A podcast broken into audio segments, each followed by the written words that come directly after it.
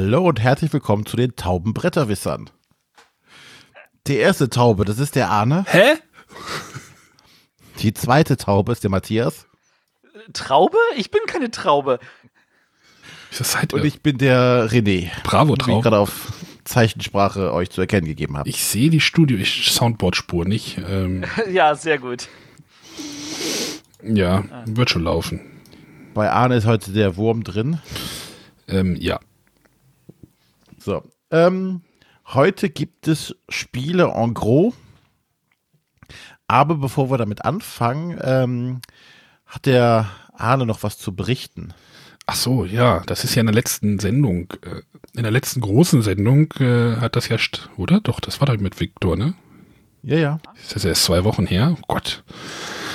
Ja, wir hatten ja über, über Mombasa und mein, mein, mein Struggle, äh, mein Kampf gegen, naja, nicht gegen das Spiel, das ich immer mal spielen wollte. Und ich habe Mombasa gespielt. Wir haben es gespielt. Ich habe es gespielt und. Dö, Äh, dö, dö. dö, dö, dö. Und, Und jetzt die härteste Nachricht. ich würde es auch nochmal spielen. ich fand das gut. Also das war jetzt, die Regelerklärung war jetzt schon echt, also viel. Es ist auch für mich ein viel, viel Spiel. Also ein Spiel, was mich doch durchaus überfordert hat und ich auch nicht gut abgeschnitten habe im Spiel. Aber ich habe tatsächlich lange drüber nachgedacht und mir Gedanken gemacht, wie ich jetzt irgendwelche Strategien verändern könnte. Ähm, um irgendwelche, an irgendwelchen, also damit, an welchen Rädchen ich jetzt drehe, damit es halt besser wird. Du weißt schon, dass du gerade unser komplettes Sendungskonzept über den Haufen wirst. Ach so. Das ist nicht Das schlimm, weil der René stellt ja dafür dann kleine, schnelle Würfelspiele vor.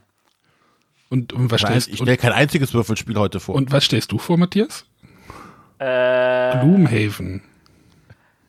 ja. Komplette ja, Kampagne. Das Monster oder sowas. ne? Nein, nein, aber ich will, ich will das, will das auch nicht immer spielen. Also keine Sorge. Also, ähm, aber ich hatte. Also ganz ehrlich, Arne, ich, ich finde das immer auch sehr, sehr schön, dass du sagst, ja, das ist vielleicht nicht mein Fall, aber ich möchte mal sehen, ob es mir nicht trotzdem Spaß macht. Ich finde das immer wieder positiv, weil es zeigt einfach, dass man halt nicht nur in seine Ecke gucken muss, sondern man ruhig in mehr Ecken gucken kann. Also wir werden jetzt auch Great Western Trail spielen. Das ist jetzt schon äh, ausgepackt, ein bisschen gepimpt mit dem Drucker. Ähm, aber jetzt als nächstes kommt jetzt erstmal das als große Spiel das Pulsar, äh, wahrscheinlich am Wochenende. Dieses Pulsar 2849. Weil ich dann entscheiden muss, ob ich das mit nach Berlin nehme, zu Matthias, oder ob er zusehen muss. Das macht mich nämlich auch irgendwie ein bisschen an. Aber das ist ja. Wenn, ich, wenn, wenn es dir gefällt, dann bleibt es halt bei dir, dann ist das so. Ja, man, es gibt ja auch noch Geschäfte, in denen man das kaufen könnte. Arne räumt jetzt das Feld von hinten auf. Ja, ich habe viel nachzuholen. äh, ja, wie gesagt, also Bombasa tatsächlich Daumen hoch und äh, nochmal zu dieser Thematik, ja, who cares, also ganz ehrlich. Diese, diese Diskussion darüber ist echt Mumpitz. Das ist einfach ein Wirtschaftsspiel, in dem es darum geht, irgendwelche Firma A oder Firma B, ob die jetzt auf dem Afrika-Plan sind oder ob die auf dem Europaplan sind und du breitest dich irgendwie zur Zeit eine Industrialisierung aus oder sowas, was weiß ich, das ist doch alles Käse. Aber ich, wenn du mich fragst, ich glaube, das ist auch Teil der äh, Diskussion, wo es darum geht, dass du, dass das genau Käse ist und du deswegen dir überlegen solltest, warum wurde denn das dann überhaupt genommen?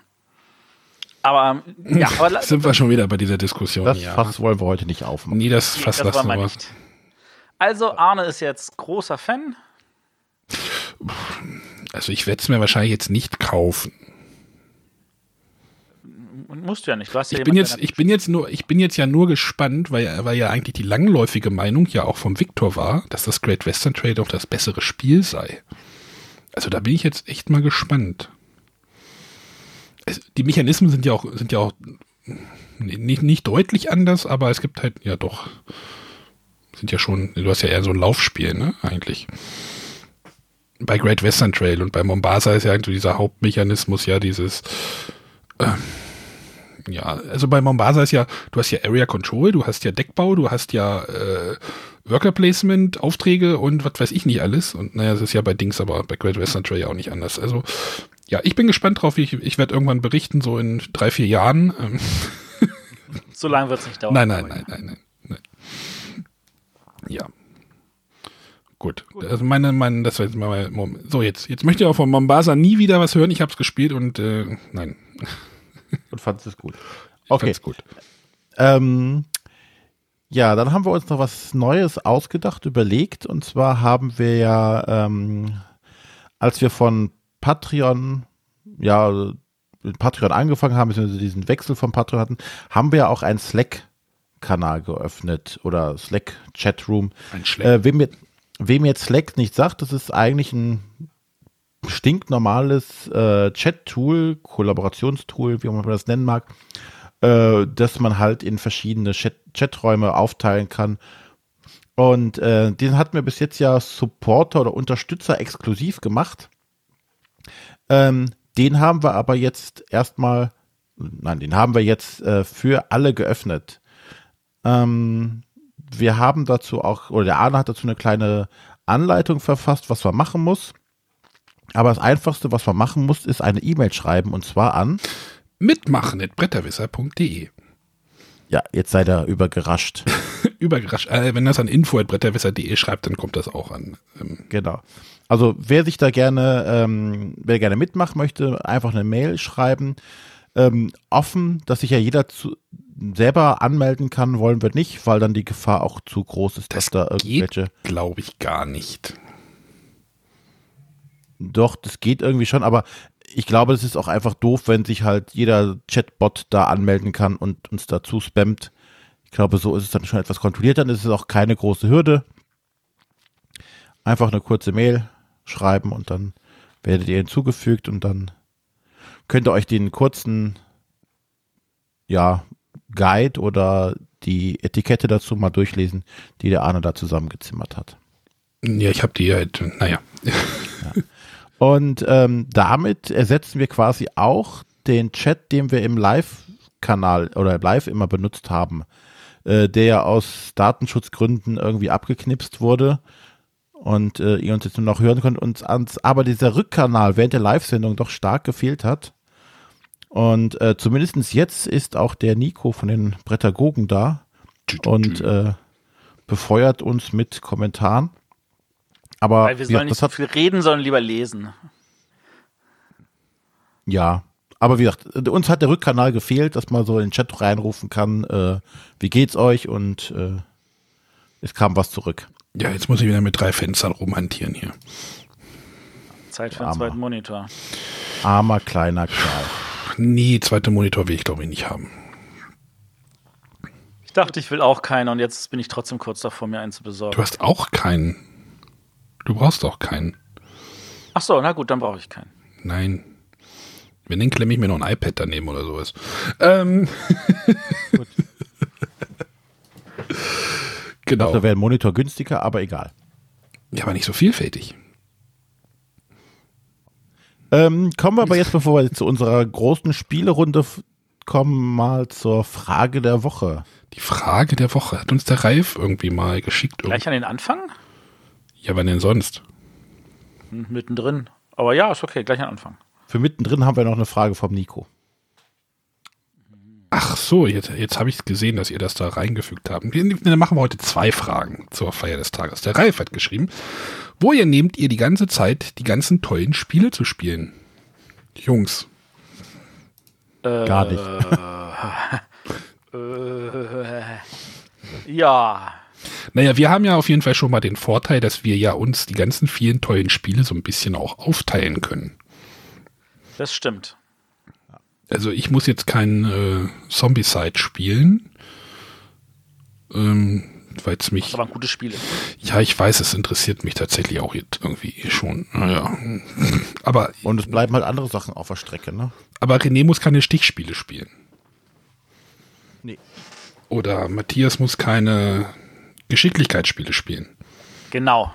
Also wir, wir können das halt dadurch, dass wir drei sind und auch die, Spielergeschmäcker so ein bisschen unterschiedlich sind, das so ein bisschen abfangen oder aufteilen. Und ich glaube, das ähm, ist schon ganz cool. Also wenn ich jetzt das Projekt als, Einziger, als Einzelner betreiben würde, dann würde das wahrscheinlich auch ein, ein anderes Profil halt einfach haben.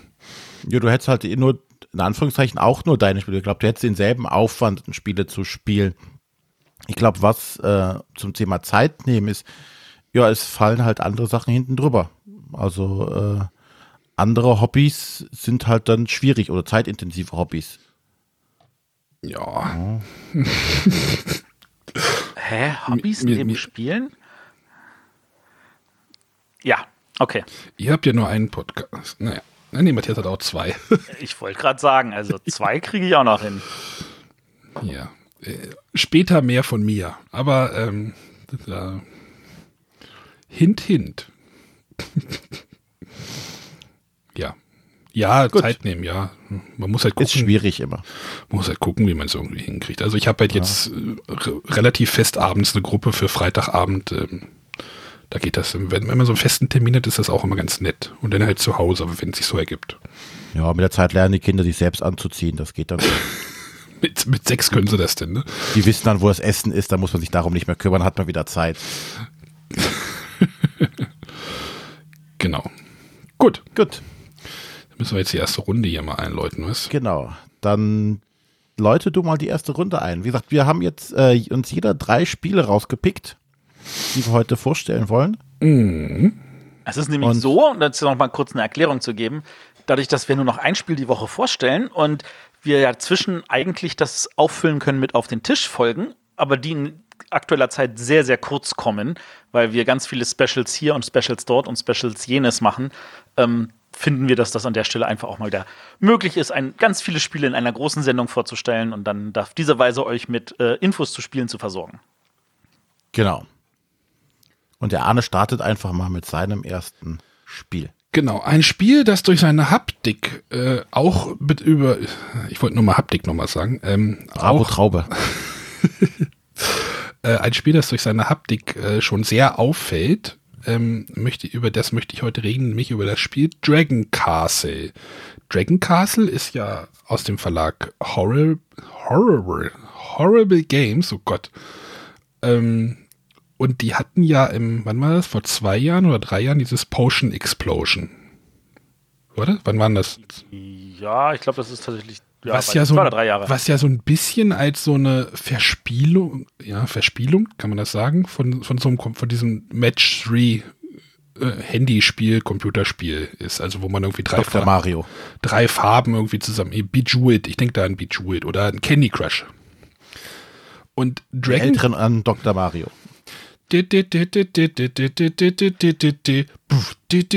naja, so.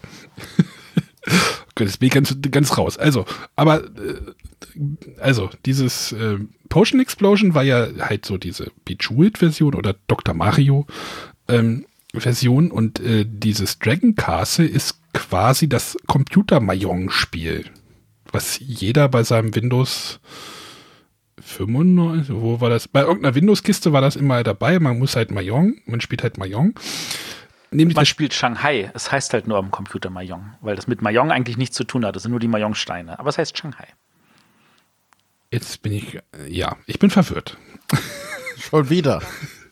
Das Spiel Dragon Castle. Der Hauptbestandteil dieses Spiels sind ähm, 72 ähm, dicke aus Kunststoff oder ja, aus Kunststoff bestehende Steine, die mit Symbolen bedruckt sind. Diese Kunststoffsteine könnt ihr, ich weiß nicht, ob ihr, ja, ihr kennt, also ich weiß, dass ihr das kennt, aber die Hörer, wenn ihr das Spiel Heckmeck am Brat vorm Eck kennt. Diese Steine sind sehr ähnlich. Die klackern so schön. Genau, und das ist bei diesem Dragon Castle auch so. Nee, es sind 72 plus 44. Es sind viele Steine da drin. 116, ja. diese, diese Steine mischt man, die äh, haben auch verschiedene, also verschiedene Farben und Symbole. Und die mischt man und baut ähm, auf, die, äh, auf einen Spielplan eine Drachenburg auf. Die besteht aus verschiedenen Ebenen. Ähm, und die wird halt so ein bisschen ja, pyramidenartig oder halt nach oben verjüngend aufgebaut, diese Steine. Da gibt es so eine kleine Vorla Vorgabe in dem Standardspiel. Und dann baut man sich halt diese Burg zusammen aus diesen ganzen Steinen. Dauert ein bisschen. Ist immer schön, wenn da alle mithelfen, desto schneller geht es.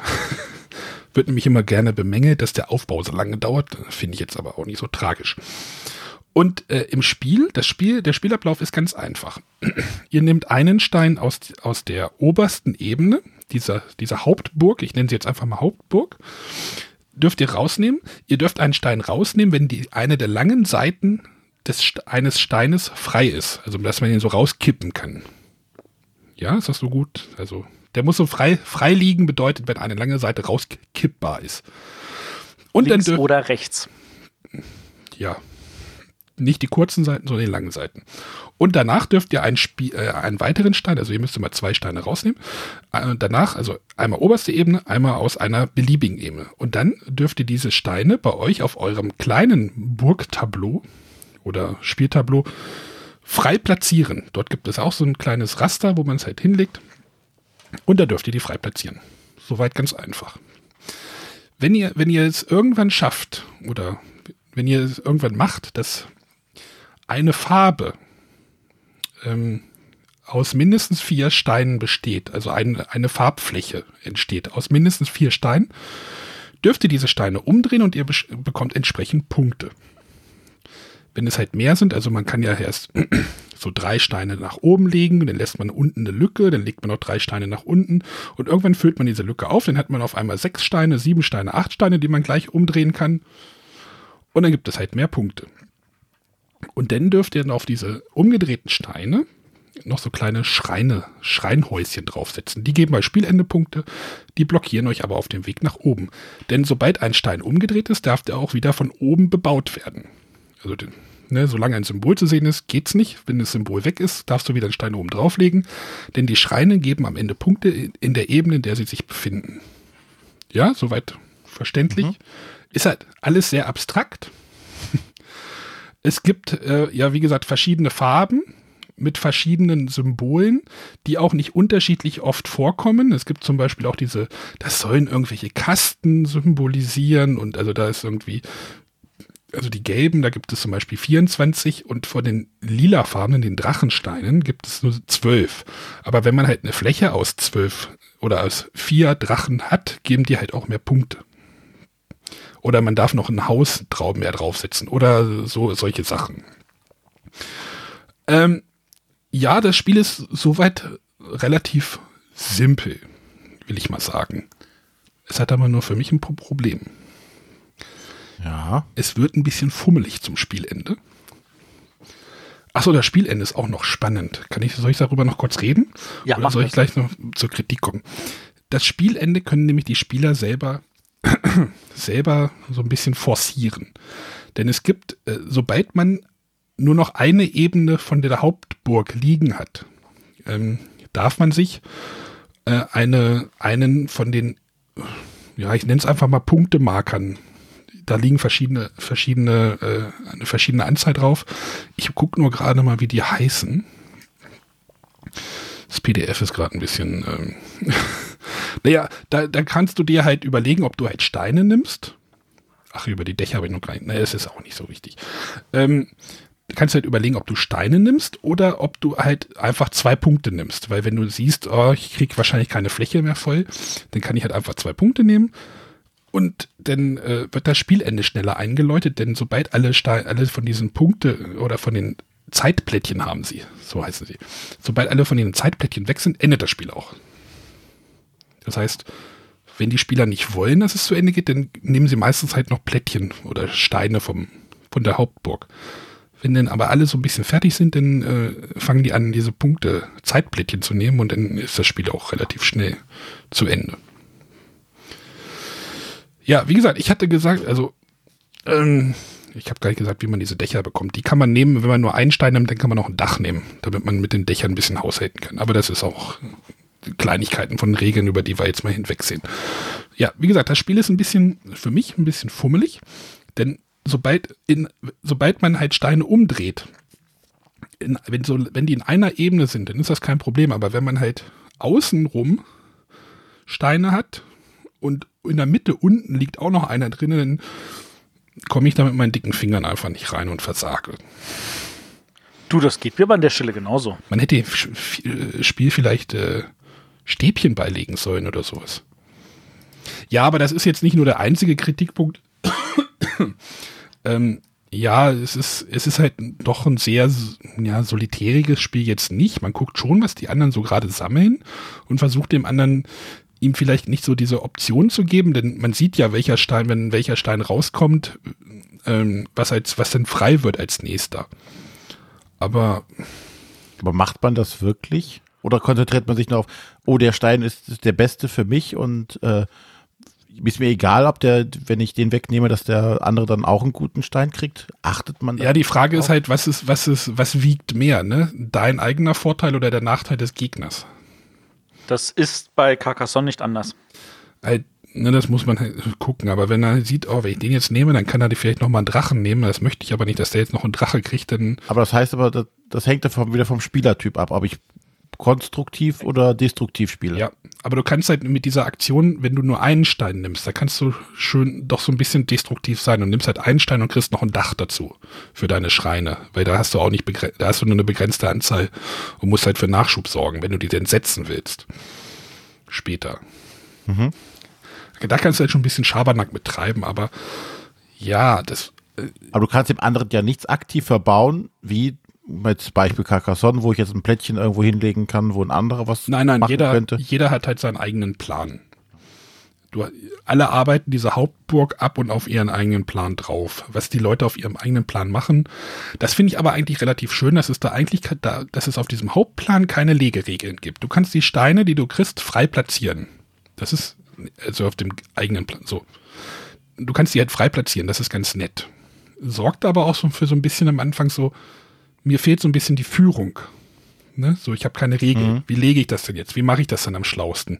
Wie sehe ich zu, dass ich, wenn ich halt einfach zwei Steine nehme und zwei weitere Steine von der gleichen Farbe dazulege, ja, dann habe ich halt irgendwie zwei Punkte, aber also du musst das halt mehr planen, wie bei so einem Tetris, weißt du, dass du erstmal so eine, sind wir wieder bei Dr. Mario, aber dass du erst dass du erst so was vorbereitest und irgendwann schiebst du dann in den großen Stein in der Mitte quasi runter und hast dann halt mehr Punkte, als wenn du das alles einzeln immer abbaust. Ja. Das glaube ich jetzt eine gute Analogie. Matthias, du hattest das mitgespielt, ne? Ich hatte das mitgespielt und ähm, das Problem natürlich bei der ersten Partie war, wir waren zu viert und damit war die gefühlte Downtime ein bisschen hoch. Ähm, und ich würde jetzt nicht sagen, dass das Spiel schlecht ist, aber ich glaube, ich würde es eher nochmal zu zweit spielen als zu viert. Der Aufbau dieser großen Burg zu zweit sieht ein bisschen anders aus. Also diese Hauptburg kann man auch frei aufbauen, wie man das möchte. In der, aber in der Zweier-Version ist quasi so ein Kreuz von äh, Steinen einfach frei. Also so ein Weg von, dass du mehr offene Kanten hast. Verstehst du? Dass du halt mehr Möglichkeiten hast, an Steinen ranzukommen. Du kannst das, glaube ich, auch aufbauen, wie du möchtest. Also ich glaube, das ist es gibt auch noch irgendwie so ein bisschen verschärfte Regeln, dass man so ein bisschen Aufträge noch kriegt, aber ich glaube, dass das Spiel noch ein anderes großes Problem hat, äh, nämlich ein anderes Spiel, das sich Azul nennt. Ja. Weil ich glaube, dass dort die Verwandten, also, ne, deswegen hatte ich vorhin halt Haptik auch gesagt, ähm, die sind sich doch schon ja auch in ihrem, ja, sind beides abstrakte Spiele, beides abstrakte Legespiele. Lege und Stab. Beide Spiele, die vor allem über ihre Haptik auch leben. Genau, und ich glaube, da zieht halt Dragon Castle den kürzeren. Wenn ich jetzt jemanden jemand sehe oder jemand, der mich fragte, sagt dann, oh, ich möchte mal sowas wieder spielen, dann würde ich sagen, nimm Azure und nicht Dragon Castle. Ja. Ich glaube, das, das lebt sich da in diesem Schattengrad nicht so gut für das Dragon Castle. Das ist ein solides Spiel, auf jeden Fall. Aber ich würde halt lieber zu Azul greifen. Und das ist eigentlich, aber eigentlich keine gute Aussage für ein Spiel, oder? Ja, das ist, das ist die falsche Aus Also, es gibt immer wieder, dass du sagst, okay, jetzt muss ich zwei Spiele vergleichen und eins davon zieht den kürzeren. Kommt gleich kann noch was. trotzdem gut sein. Also, das ist, an der Stelle ist die Frage, was du willst. Es gibt, ich kenne genug Leute, die sich halt bei Azul zum Beispiel darüber ärgern, dass sie halt von dem anderen halt deutlich dazu gezwungen werden können, irgendwelche Steine zu nehmen, die sie nicht wollen, dass man da ganz viele Minuspunkte kassieren kann. Da spielt sich Dragon Castle schon ein bisschen fluffiger in dieser Beziehung. Also wer, wer bei Azul das Problem hat, dass er sagt, ich hasse das mit diesen Minuspunkten, dann ist er vielleicht bei Dragon Castle besser aufgehoben. Ja, Minuspunkte gibt es da nicht, das stimmt schon. Ja, und schon hast du etwas gefunden, wo dieses Spiel halt dann auch ein positives Alleinstellungsmerkmal hat. Ich würde auf jeden Fall eher zu dem Azul greifen, aber das ist dann wieder persönlicher Spielegeschmack. Ja. Gut, ich glaube, das war jetzt Dragon Castle. Ja, wie, wie gesagt, äh, oder wer Azul gut findet und was Neues sucht, der, ne, in, was in die gleiche Richtung geht, äh, wird mit dem sicherlich auch zufrieden werden. Aber Ach, René, wie stehst du denn da? Du, du hast das, du hast das gesehen, ne, als wir es gespielt Ich habe es nur gesehen, es, es sieht halt schön aus, das muss man schon sagen. Also diese Steine sind echt der Knaller, also da, da lasse ich auch echt nichts drauf kommen. Also äh, Wahnsinn, also ganz ehrlich, also was sie da, das ist wirklich so eine große, in dem Spiel liegt so eine große Plastik, ja, das ist so ein kleiner Plastikbeutel, da sind halt diese Steine drin und die klappern halt die ganze Zeit und es sieht halt wirklich grandios aus. Und das ist halt, wo du auch Leute sagst, hey, du kennst doch, wie heißt es jetzt, Mayong auf dem Computer, Hi. spiel doch mal, Dr. Mario, äh, ähm, spiel doch was mal mit mir. Das ist so, ja, ich finde es immer, ich finde es aber auch immer spannend, wenn, wenn Spiele so ein, so ein, ähm, so ein Hook haben, also dass man Leute halt rankriegt mit, mit irgendwas. Ne? Da ist es dann wieder diese Haptik-Geschichte auch so, ne? Aber. Ja, so ein Eyecatcher ist es auf jeden Fall. Ja. Ich fand es auch ganz spannend. Ich habe hab mich da mal bei euch drüber gebeugt, geguckt, was ihr so macht. Ähm, jeder hatte auch irgendwie, ja, man hat das Gefühl, jeder baut auch irgendwie so eine, so ein kleines ja so eine kleine Burg bei sich auf. Deswegen dachte ich erstmal so, hm, müsst ihr hier irgendwelche gewissen Muster oder Formen bauen, weil jeder hatte so, so ein bisschen was gebaut, aber jeder anders. Das sah schon sehr spannend aus. Ich glaube, daher kann das Spiel definitiv mit Punkten. Ja, aber das ist halt wirklich durch dieses Material auch so ein bisschen geschuldet. Ja. Ja. Gut. Gut, das war. Dann noch die Eckdaten. Dragon Castle, äh, erschienen bei äh, Horrible Games, äh, Schrägstrich Asmodee, sage ich einfach mal. Ähm, die Autoren sind Jaima Hach, Luca Ricci und Lorenzo Silva. Jaima Hach, hatte der nicht Photosynthese gemacht? Oh, da komme ich, glaube ich, später irgendwann noch dazu. Gut, dann mache ich mal weiter und äh, zwar möchte ich euch jetzt mitnehmen in die Tiefsee, eine Fahrt mit einem U-Boot. Denn wir haben äh, uns äh, Escape äh, Room The Game von Norris die äh, Virtual Reality Variante angeschaut. Und ähm, wir hatten das direkt auch mit Neulingen probiert, also die noch gar keine Escape Room Spiele kannten.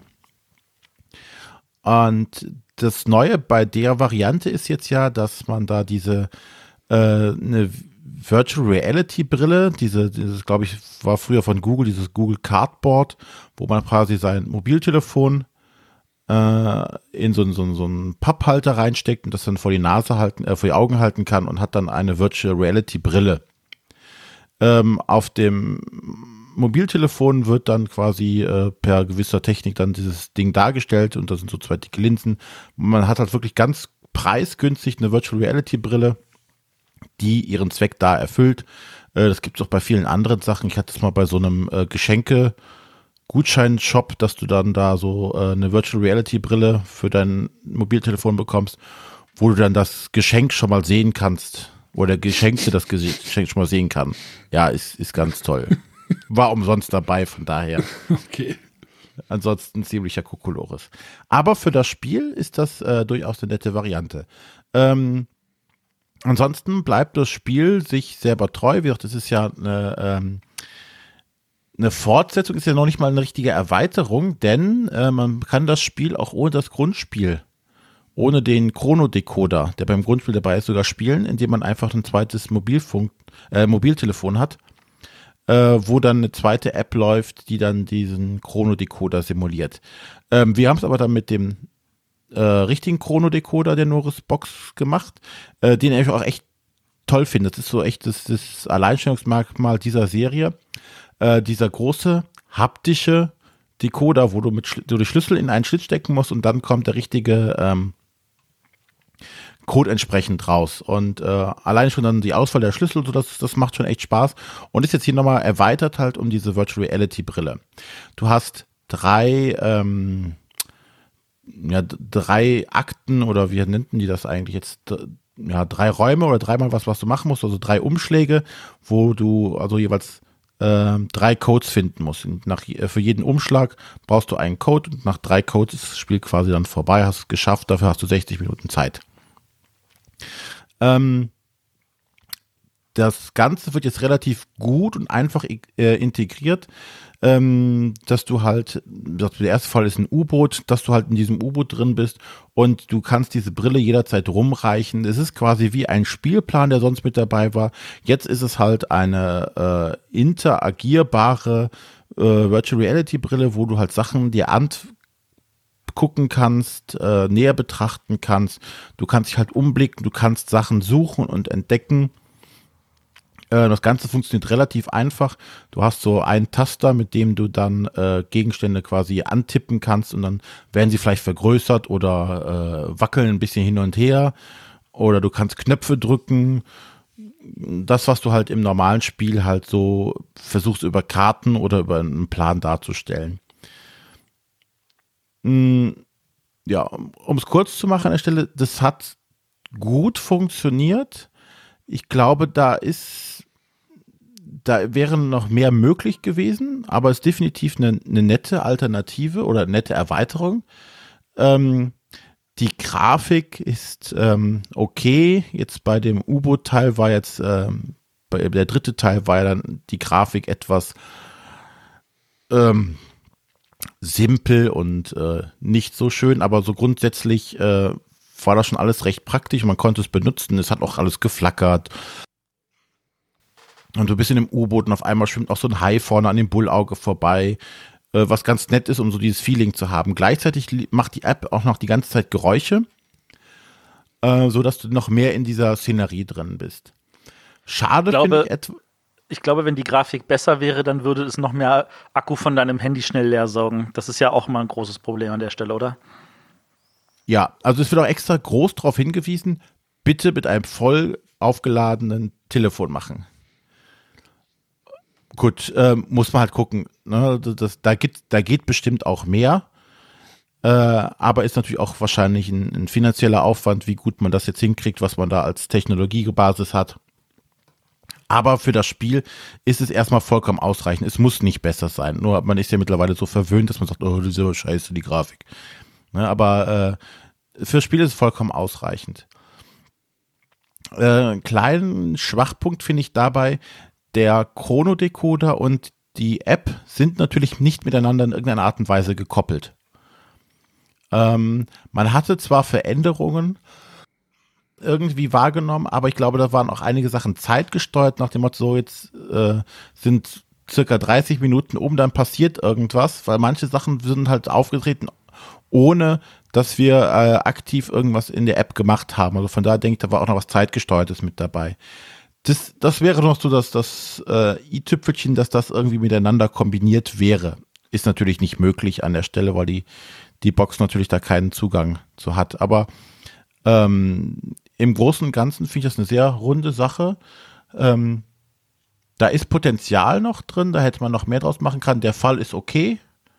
Äh, den anderen habe ich jetzt noch nicht gespielt, aber den wollen wir uns jetzt auch noch angucken. Hat schon Spaß gemacht.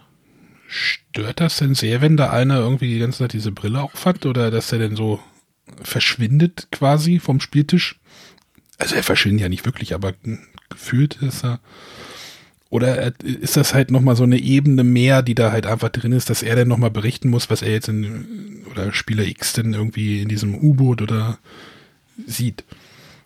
Ähm, ja, aber ich würde das damit vergleichen, wenn du bei den an, bei einem normalen Escape Room Spiel irgendwas, irgendeine Karte oder irgendeinen Plan dir alleine anguckst und ihn vor die Hand in die Hand nimmst und guckst, ähm, sind die anderen Spieler ja auch nicht direkt mit beteiligt oder können nur sehr schlecht mitgucken. Und hier ist es eher auch so ähnlich. Natürlich äh, ist es natürlich doof, wenn die einer die ganze Zeit nur die Brille anhat. Alle anderen wollen natürlich auch mal da durchgucken und auch mal was ausprobieren.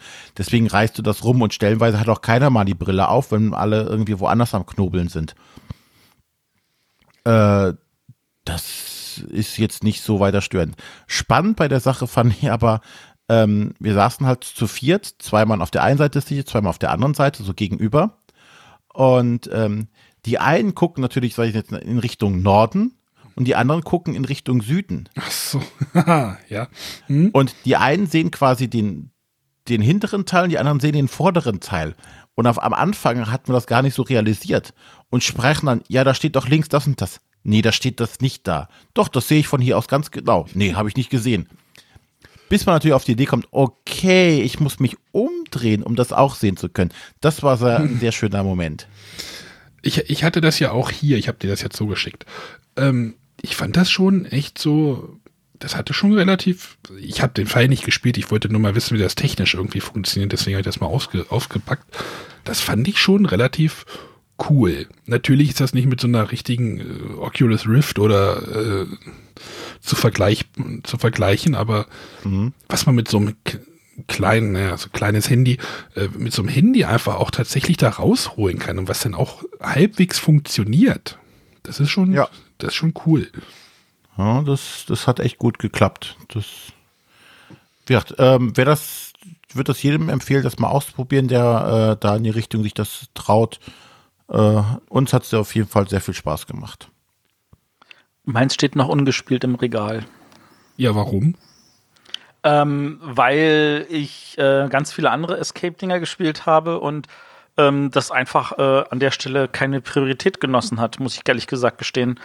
Und dann es sind ja doch nicht so viele Abende, wo man mal Zeit hat, sich in Ruhe da hinzusetzen. Und ich mache die ja zum größten Teil mit meiner Frau nur zu zweit. Und ähm, ja, es ist schon mit, mit den Escape-Spielen auf dem Laufenden zu bleiben, ist mittlerweile echt so eine ja, vor allem nachdem ja diese Woche wieder irgendjemand äh, angekündigt hat, dass er da irgendwas Neues bringt oder so. Oder letzte Woche, da stand irgendwas in den News von Christoph. Also das ist, das wird auch ein immer umkämpfterer Markt. Und ich meine, wir haben jetzt zum Beispiel äh, für alle Hörer, wir haben nächste Woche haben wir ja auch ein kleines Special, wo wir so einen Anbieter nochmal äh, vorstellen. Also von da aus gesehen, ja. Ja. Aber wie gesagt, das war ähm, Escape Room the Game Virtual Reality äh, von Norris und Autoren und Grafiker ungenannt. Escape Dann Room the Game heißt das, ja. Ja. Dann darf jetzt der Matthias. Äh, genau, das Stichwort war an dieser Stelle ähm, Escape, weil es gibt ja von Queen Games ein Spiel, das heißt Escape und der Autor von dem Spiel, der ist auch der Autor von dem Spiel, das ich jetzt vorstelle. Boah, das war um die Ecke. Ähm, und zwar reden wir von Gangster City. Und äh, ähnlich wie bei äh, manchen Escape-Spielen, wo man irgendwelche Fälle lösen muss, muss man hier halt deduktiv ähm, kleine Fälle lösen. Das ist eigentlich ah ja, ne, Fälle lösen ist vielleicht übertrieben. Aber es ist ein Deduktionsspiel. Ähm, bei Gangster City ist es so, wir haben einen großen Kartenstapel, da sind ganz, ganz viele äh, Personen drin. Die sind mehr oder weniger alle identisch aufgebaut. Man sieht halt eine von drei verschiedenen Personen und äh, zu dieser Person gibt es dann immer drei Eigenschaften und jede Eigenschaft kann auch nochmal so drei verschiedene Versionen annehmen. Zwei davon können drei verschiedene Versionen, eine kann nur zwei verschiedene Versionen annehmen. Es geht halt darum, wir sind in einer Gangsterstadt und es, wir suchen einen Mörder und es gibt drei verschiedene Verdächtige und ähm, jeder sucht halt seinen eigenen Mörder und äh, der Grund für den Mord kann äh, irgendwie sowas sein wie Geld oder Liebe und äh, das Mittel kann sein, so mit dem Messer oder mit einem Gift oder ähnlichen Sachen.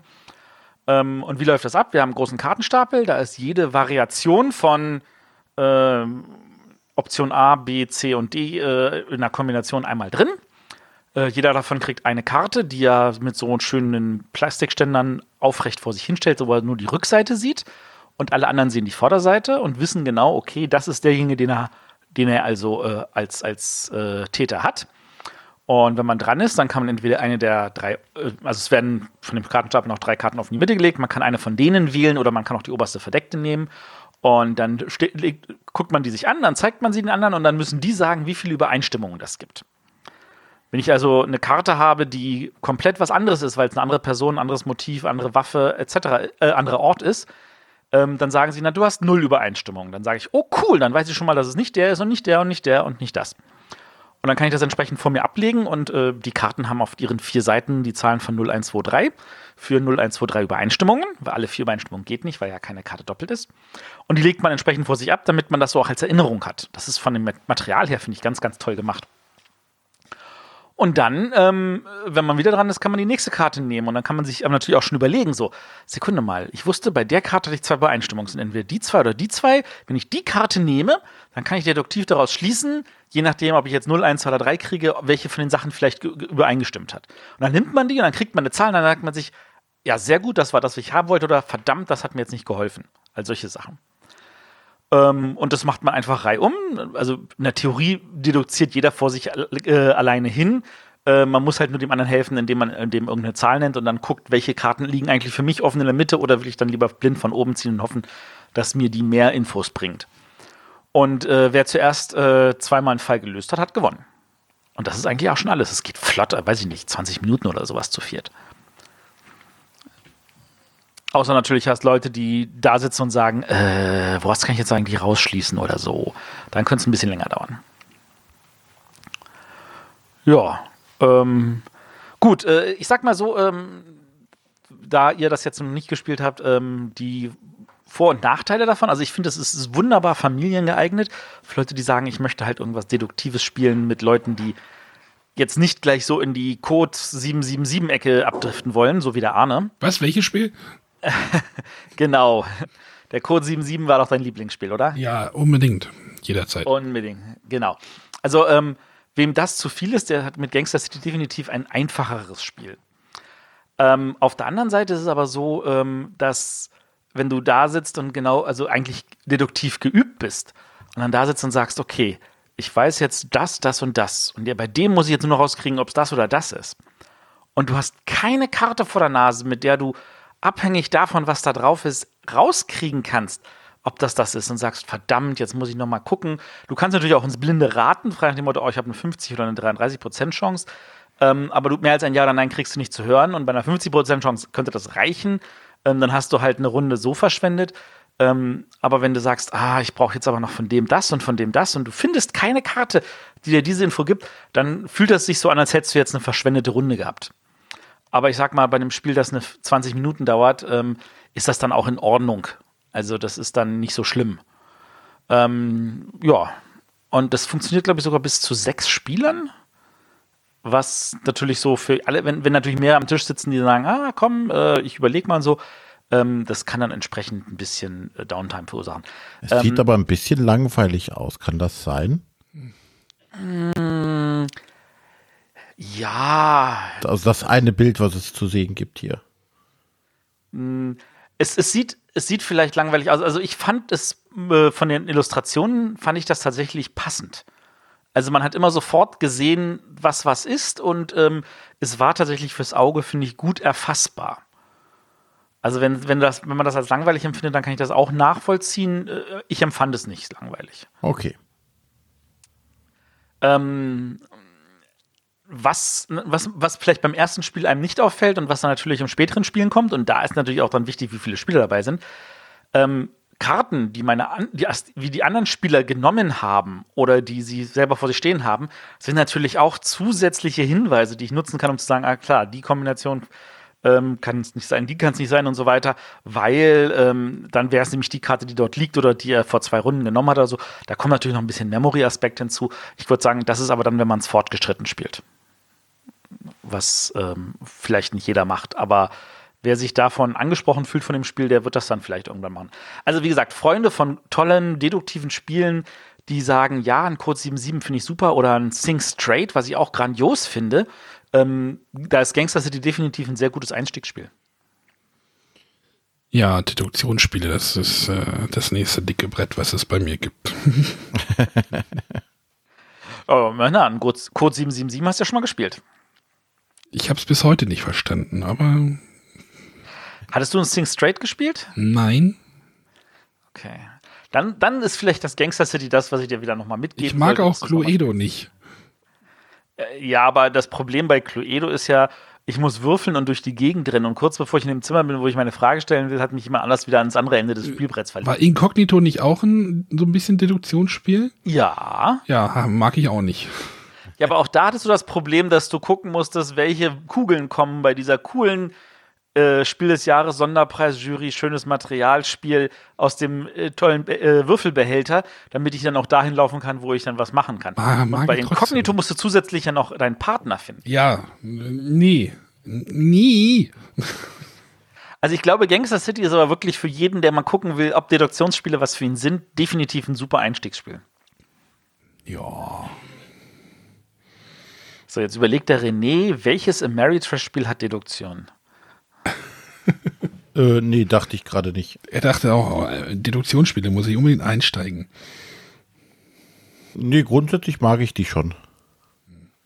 Wenn es nicht zu komplex ist. Ja, Den schick, äh, gib mal, gib René das Gangster City so. Okay. Das kann ich ihm ja noch mal geben. So, ähm, genau, ich mache noch mal kurz die Eckdaten. Gangster City, das ist äh, erschienen bei Huch äh, mit äh, den Illustrationen von Fiore. Das ist ja auch ein Autor, der macht ganz viele Illustrationen.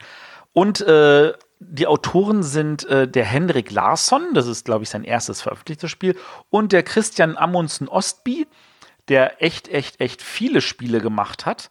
Äh, zum Beispiel das Santa Maria oder auch, äh, ja, das Escape hatte ich erwähnt. Ähm, was hat der noch gemacht? Der, da Und war, bei wem, war- bei wem war gerade das, das Lied im Kopf? Ähm, naja.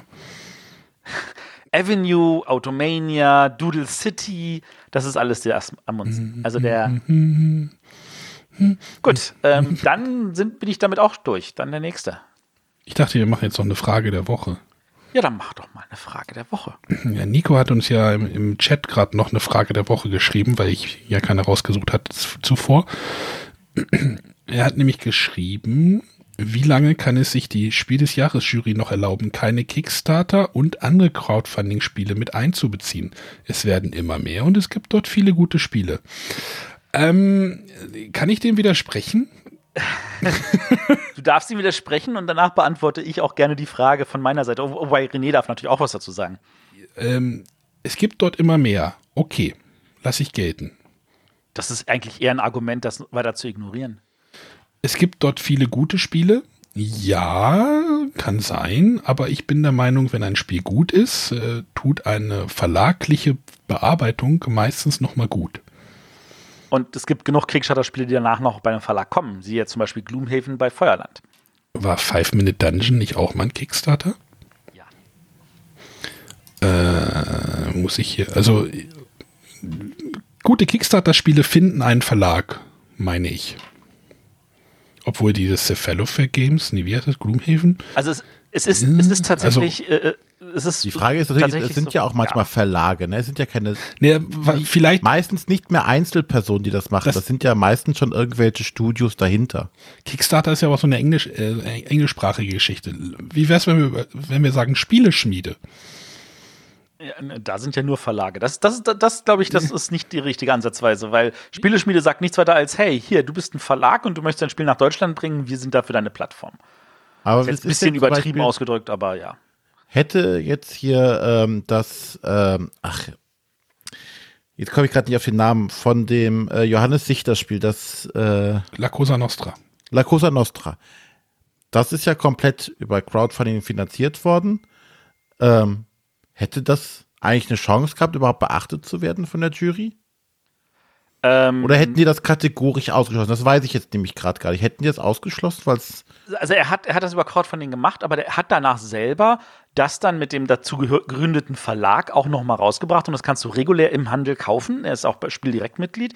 Ähm, das äh, braucht die Jury an der Stelle nicht ignorieren. Ob sie es dann auch wirklich äh, genauer angeguckt hat, weiß ich natürlich nicht. Und es ist danach auch noch mal bei einem äh, bei, bei Quint Games erschienen. Also okay. also ich glaube, ich glaub, also der Grund, dass da vieles Gutes gibt, das mag ja sein, in 90 Prozent der Fällen entweder nimmt es sich tatsächlich ein anderer Verlag oder das sind selber wirklich Verlage. Und die zwei, drei Ausnahmen, die einem einfallen, das sind die, die sagen, ja, wir wollen auch nicht in den Handel, wir wollen Kickstarter exclusive sein. Und da gibt es tatsächlich jetzt zwei, drei, die das so machen, vor allem im französischsprachigen Bereich. Ähm, wo ich dann sage, ja, dann, dann sollen sie ihren Ding machen, dann ist es aber auch egal, was die Jury macht. Ich glaube eher, die Jury ist froh, dass sie sich nicht auch noch Kickstarter angucken muss. Und dann muss man wieder sagen, was ist, setzt sich die Jury als Ziel? Die Jury will Spielen in mehr Haushalte bringen. Und dafür, das kann sie nicht, indem sie sagt, übrigens, wenn du das Spiel haben willst, dann musst du es auf Kickstarter kaufen, sondern dann musst du sagen, das Spiel muss im Handel sein. Wenn das Spiel nicht im Handel ist, dann nützt das überhaupt nichts, weil das überhaupt nichts bringt, weil der normale Kunde sagt, ich gehe doch nicht auf Kickstarter und versuche dort ein Spiel zu kriegen, was dann zufällig dann um, sondern die sagen, okay, das muss ich irgendein Weihnachtsgeschäft auch dann bei einem Müller oder einem Karstadt oder sonst was kaufen können. Und äh, ganz ehrlich, äh, das, das, das denke ich, das beantwortet die Frage vielleicht auch am besten. Gut. So. Arne, du bist wieder dran. Ach, bin ich schon wieder dran. Okay, ich, äh, wie mache ich jetzt den Bogen? Das Spiel war nicht bei Kickstarter. Welch Wunder. Ich möchte über das Spiel, äh, die große, das war ja die große Nürnberg-Neuheit von Kosmos. Das ist aber von einem Autor, der ähm, schon, äh, der trotzdem, glaube ich, äh, nominiert ist, oder? Ja, nominiert ist der auch. Ist der? Doch, Luxor, ja, ja.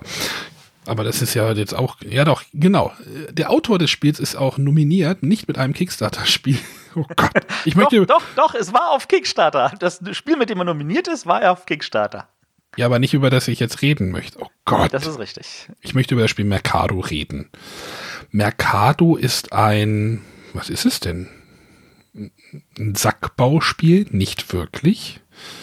Es ist ein Auktionsspiel, vielleicht so ein bisschen. Äh, in Mercado geht es darum, es gibt einen Markt mit Plättchen. Ähm, diese Plättchen sind quadratisch und jedem Spieler wird eine, ja, idealerweise sitzt man an einem quadratischen Tisch und alle Spieler sitzen an einer Seite. Das wäre das Idealszenario für dieses Spiel. Äh, aus eigener Erfahrung äh, kann ich sprechen, dass das meistens nicht so ist. Also jeder muss jeder Spieler eine Seite von diesem, von einem, ja, von diesen quadratischen Plättchen bekommen. Die sind auch so ein bisschen farblich noch markiert.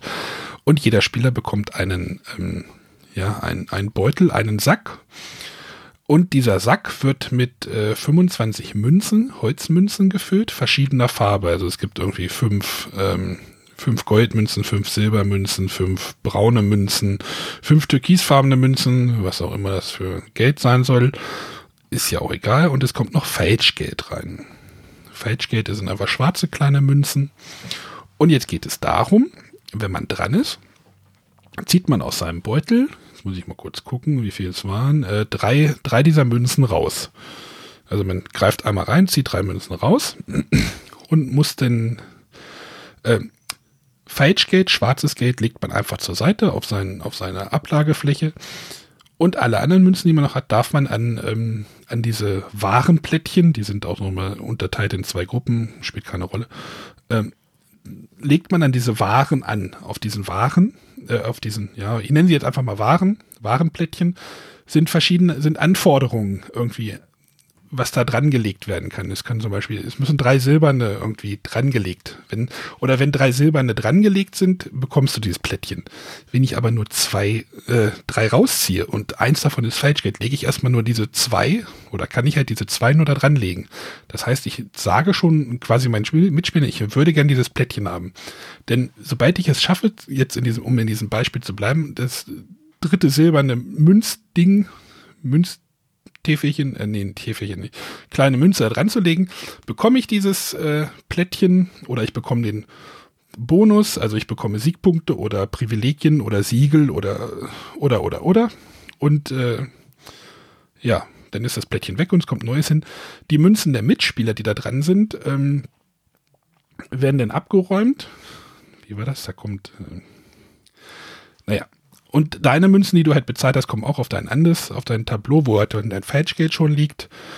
Ähm, ja, und da, da, kannst du halt Siegpunkte bekommen, äh, ja, Privilegien und Münzen, denn und das Spiel läuft auf einem, ja, so, so einem Wertungsplan, der aber, das Lustige ist, der hat keinen Anfang und kein Ende. Das Spiel, du, man, man läuft mit seinen Wertungssteinen auf diesem Tab Tableau einmal quasi rum. Wenn man rum ist, ist, ist das Spiel zu Ende. Auf diesem Wertungsplan gibt es halt auch noch Felder. Da gibt es halt Bonusfelder und Malusfelder. Also man kann halt manchmal noch ein paar Siegpunkte kriegen oder äh, Joker-Geld. Joker-Geld habe ich noch gar nicht erklärt. Das sind weiße Waren, die man kurzfristig einsetzen kann. Ähm, genau, die anderen Spieler laufen auch. Und es gibt halt auch Falschgeldfelder. Das kriegt man dann wieder Falschgeld irgendwie in seinen Beutel. Ähm, das Lustige ist, wenn jetzt ein Mitspieler auf einem, auf einem dieser Fage-Gate-Felder gelandet ist und du kommst auch auf das gleiche Feld, dann kriegst du diesen Malus nicht. Das heißt nur der Erste. Genauso bei dem Bonus. Manchmal möchtest du der Erste sein, der da drauf kommt und manchmal der. Ja. Noch Fragen? Bis jetzt nicht. Äh, das ist auch schon das ganze Spiel. Es gibt halt noch so zwei Marktaufseher äh, und Münzwechserinnen, da kann man sich ein bisschen Joker, so ein bisschen Kram machen. Und ähm, ja, man kann halt auch noch Privilegien bekommen. Das sind so, ja, auch so Bonus-Schriftrollen. Äh, da ist halt Geld drauf oder halt na nicht Geld, äh, Siegpunkte drauf oder du kriegst nochmal schwarze Falschgeld oder du kannst Falschgeld entsorgen oder ja. Was passiert jetzt aber, wenn ich jetzt natürlich keine Münzen mehr drin habe? Dann nehme ich alles, was äh, an Münzen auf meinem Ablagefeld liegt, äh, in den Beutel und das war dann auch mein Zug. Das ist dann immer so ein bisschen so, ja, jetzt muss ich die da wieder reinschmeißen, damit ich die, das ist so, so ein bisschen so eine Timing-Frage auch. So, und auf diesem Marktplättchen gibt es halt ganz viele verschiedene Sachen. Halt, äh, du kriegst einfach nur Siegpunkte. Du kriegst äh, Siegpunkte oder Schritte äh, an, an Stelle, wo du dich gerade befindest, so ähm, Hase und Igel mäßig oder äh, was, ja, Nachziehstapel, also irgendwelche, du weißt nicht, wie viele Siegpunkte du kriegst, oder, oder, oder. So, das war jetzt der ganze Spielablauf, klingt total einfach, ne? Und du hast halt einen Sack, wo du halt Sachen mitmachst und, Geld rausnimmst. Jetzt zu meinem Problem. Du machst nicht viel Sachen mit dem Sack. Du schmeißt da immer nur, du hast immer nur das gleiche Geld. Du veränderst diesen Sack nicht groß. Du hast immer 25 Münzen und diese Anzahl verändert sich nicht so wie bei, wie bei so einem Quacksalber von Quedlinburg, wo du halt diesen Sack äh, steuerst. Hier ist es nur ganz wenig und das fand ich so ein bisschen, was mich so ein bisschen, ja, jetzt kommen wir nämlich wieder zu, das, zu dem Ding, wenn ich so ein Sackspiel haben will, dann nehme ich ein anderes. Heutzutage, also dieses Jahr. Nämlich die, die Quacksalber. Ich weiß jetzt auch nicht, ob dieser Vergleich jetzt wieder, ob, das, ob die Spiele nicht auch sehr grundsätzlich unterschiedlich sind, aber du hast halt natürlich wieder diese, dieser Vergleich, hey, du hast einen Sack, da schmeißt du Dinge rein, da ziehst du Dinge raus. Und diese Assoziation als erstes ist halt immer, immer so. Orléans. Ja, nicht Orléans, ich meine halt jetzt halt Quacksalber. Ja, ja, das ist mir schon klar. Also das, das ist natürlich äh, hart, wenn man dann im selben Jahr wie ein anderes Spiel mit einer, mit einer ähnlichen Mechanik aufschlägt und dann einer ja, von beiden sie, natürlich Sie ist ja gar nicht muss. groß ähnlich. Die Spiele sind ja ziemlich unterschiedlich eigentlich, aber äh, ich hatte halt so das Gefühl, hey, ich habe jetzt, da schmeiße ich jetzt Münzen, da verändere ich diese Münzen, diese, diese Münzenkonstellation im, im, ähm, im Beutel, äh, steuer das so ein bisschen, aber das macht man halt sehr wenig und das hatte mich so ein bisschen enttäuscht also dieses Anliegen, das ist halt wirklich alles sehr simpel und eigentlich schön fluffig und es geht auch schnell und wenn du halt einmal diese, diesen Zug hast, dass du alles wieder reinschmeißt, dann hast du halt auch keine Aktion, die du machst, sondern einfach nur, ich schmeiß alles wieder in meinen Sack, die nächsten sind wieder dran. Ja, das ist, ist halt das gleiche wie bei Dragon Castle irgendwie, habe ich das Gefühl. So, diese Spiele wären vielleicht in einem anderen Jahrgang, ja, nicht, ich will jetzt nicht sagen besser aufgehoben, aber es ist halt auch, ja, grundsolides Spiel sozusagen, aber das Quacksalber ist halt das spannendere Spiel. Ja, das ist. Das sind dann so die Sachen, die passieren, die man nicht beeinflussen kann. Ja. Du hast das nicht gespielt, noch nicht gespielt? Ich habe es leider noch nicht gespielt. Es liegt hier noch rum seit, seit ja, Göttingen. Ja, spannend ist halt dieser wirklich dieser dieser ja dieser Laufweg, dass man einfach irgendwo anfangen kann. Also es gibt halt irgendwie fürs erste Spiel soll man an einer bestimmten Stelle auf dieser Laufleiste anfangen, aber du kannst sie sonst wo anfangen lassen. Das ist eigentlich spannend, ein spannender Mechanismus, den ich so auch noch nicht gesehen habe. Also dass du einfach immer so ein bisschen eine andere Konstellation hast. Ob die jetzt so viel Einfluss hat auf das Spielgeschehen, weiß ich nicht. Also ob der das so stark verändert, ja, dann kommt halt das eine Fage-Gate-Feld nicht auf Position 5, sondern auf Position 15 oder sowas. Hm. Ja. Oh, Klingt dich begeistert? ja, ich hatte irgendwann mal einen Podcast gehört, da hatten sie gesagt, für solide Spiele wird es langsam auch, also, ne? Das Spiel ist das Spiel, ne, es gibt halt so viel gute, richtig gute Spiele, da fallen dann halt die soliden auch schon wieder runter, so nach hinten, ne?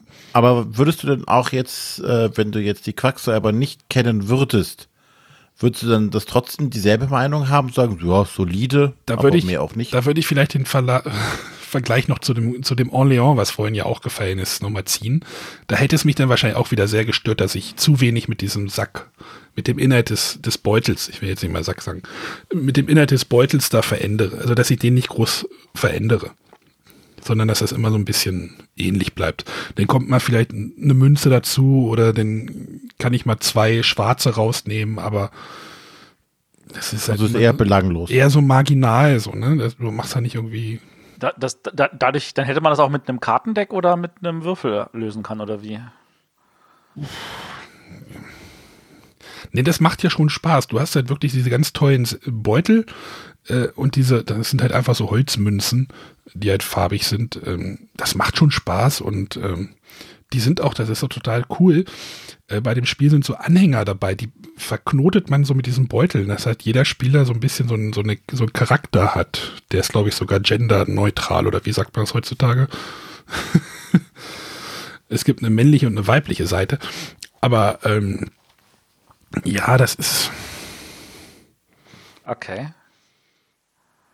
Das hat mich nicht so geflasht. So das. Anscheinend.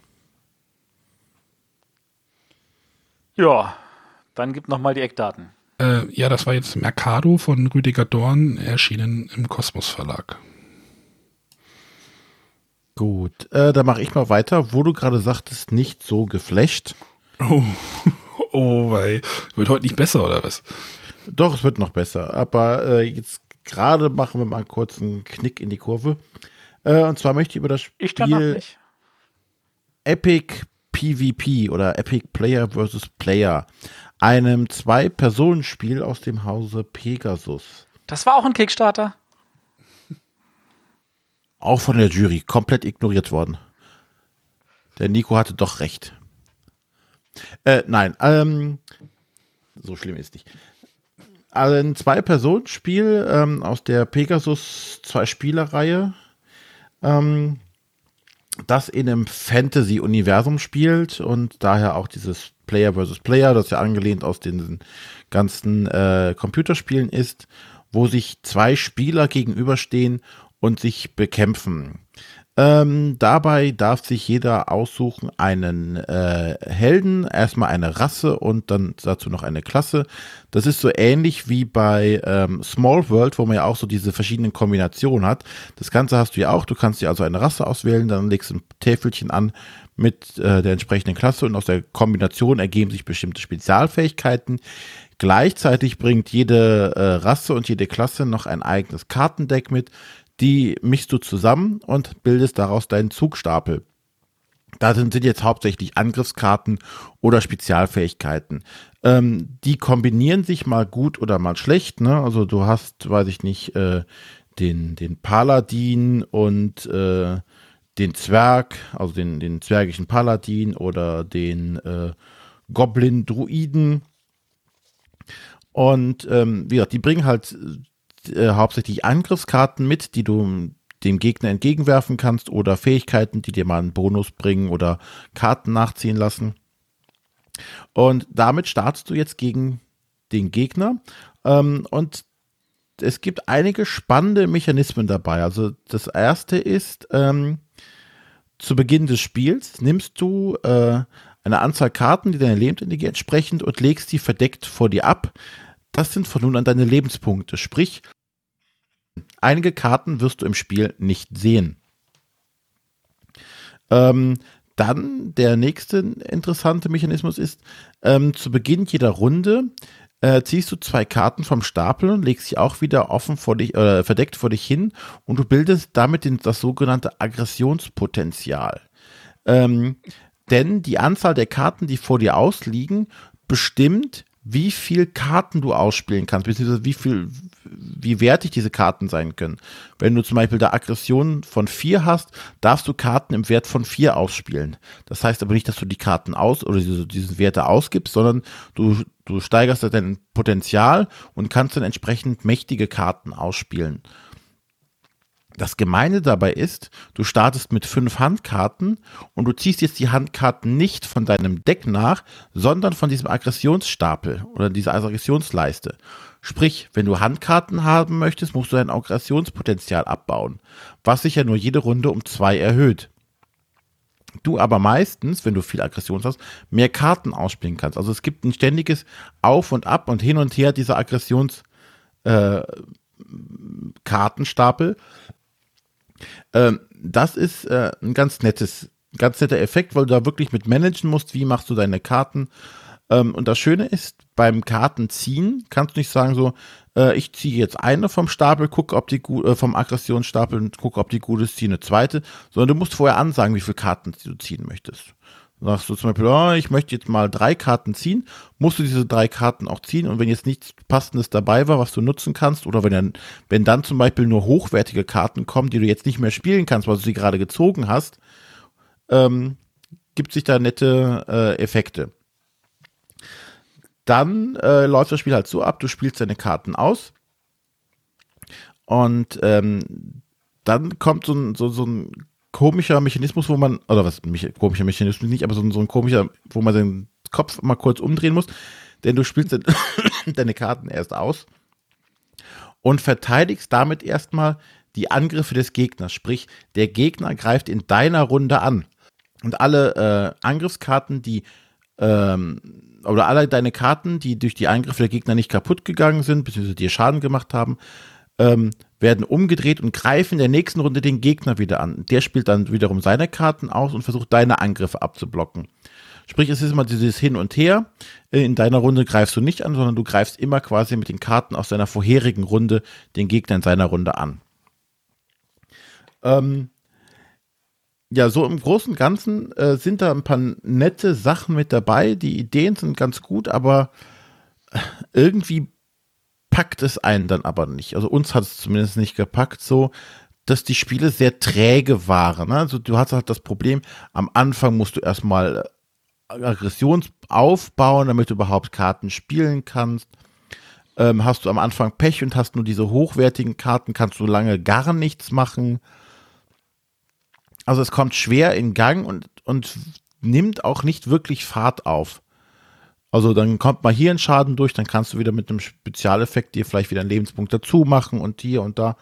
Also ähm, so richtig gefallen wollte es dann am Ende irgendwie nicht, obwohl die einzelnen Mechanismen so ganz nett sind.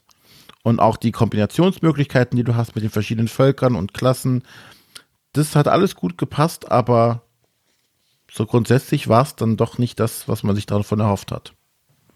Ich frage mich gerade, ob ich ein anderes Spiel gespielt habe als du, weil das, dass es nicht in Gang kommt, kann ich nicht nachvollziehen. Ich fand eher, das Spiel war zu kurz. Das machte so ratsch, ratsch und nach fünf, sechs Runden war es vorbei. Nee, bei uns hat das ewig gedauert. Okay. Also es ist, wie gesagt, wenn du, du konntest da mal eine Karte ausspielen, dann hast du wieder Karten nachgezogen, dann war das Aggressionspotenzial wieder niedrig. Ähm, vielleicht hätte man einfach liegen lassen sollen und, und nur das Aggressionspotenzial aufbauen, aber das hat sich nicht richtig angefühlt. Fandest du es denn besser? Ähm, es war jetzt nicht das, was. Ähm, also, es hat bei mir das Spielregal wieder verlassen, um das mal so zu beantworten.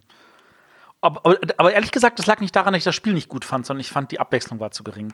Also, du hast halt dieses Gefühl, ähm, ich meine, ich hatte ja die, die, die Kickstarter-Ausgabe, da waren, weiß ich nicht, äh, acht Völker und acht Klassen, oder nee, zwölf Völker, zwölf Klassen waren da drin. Also das war ja eine richtig riesige Auswahl.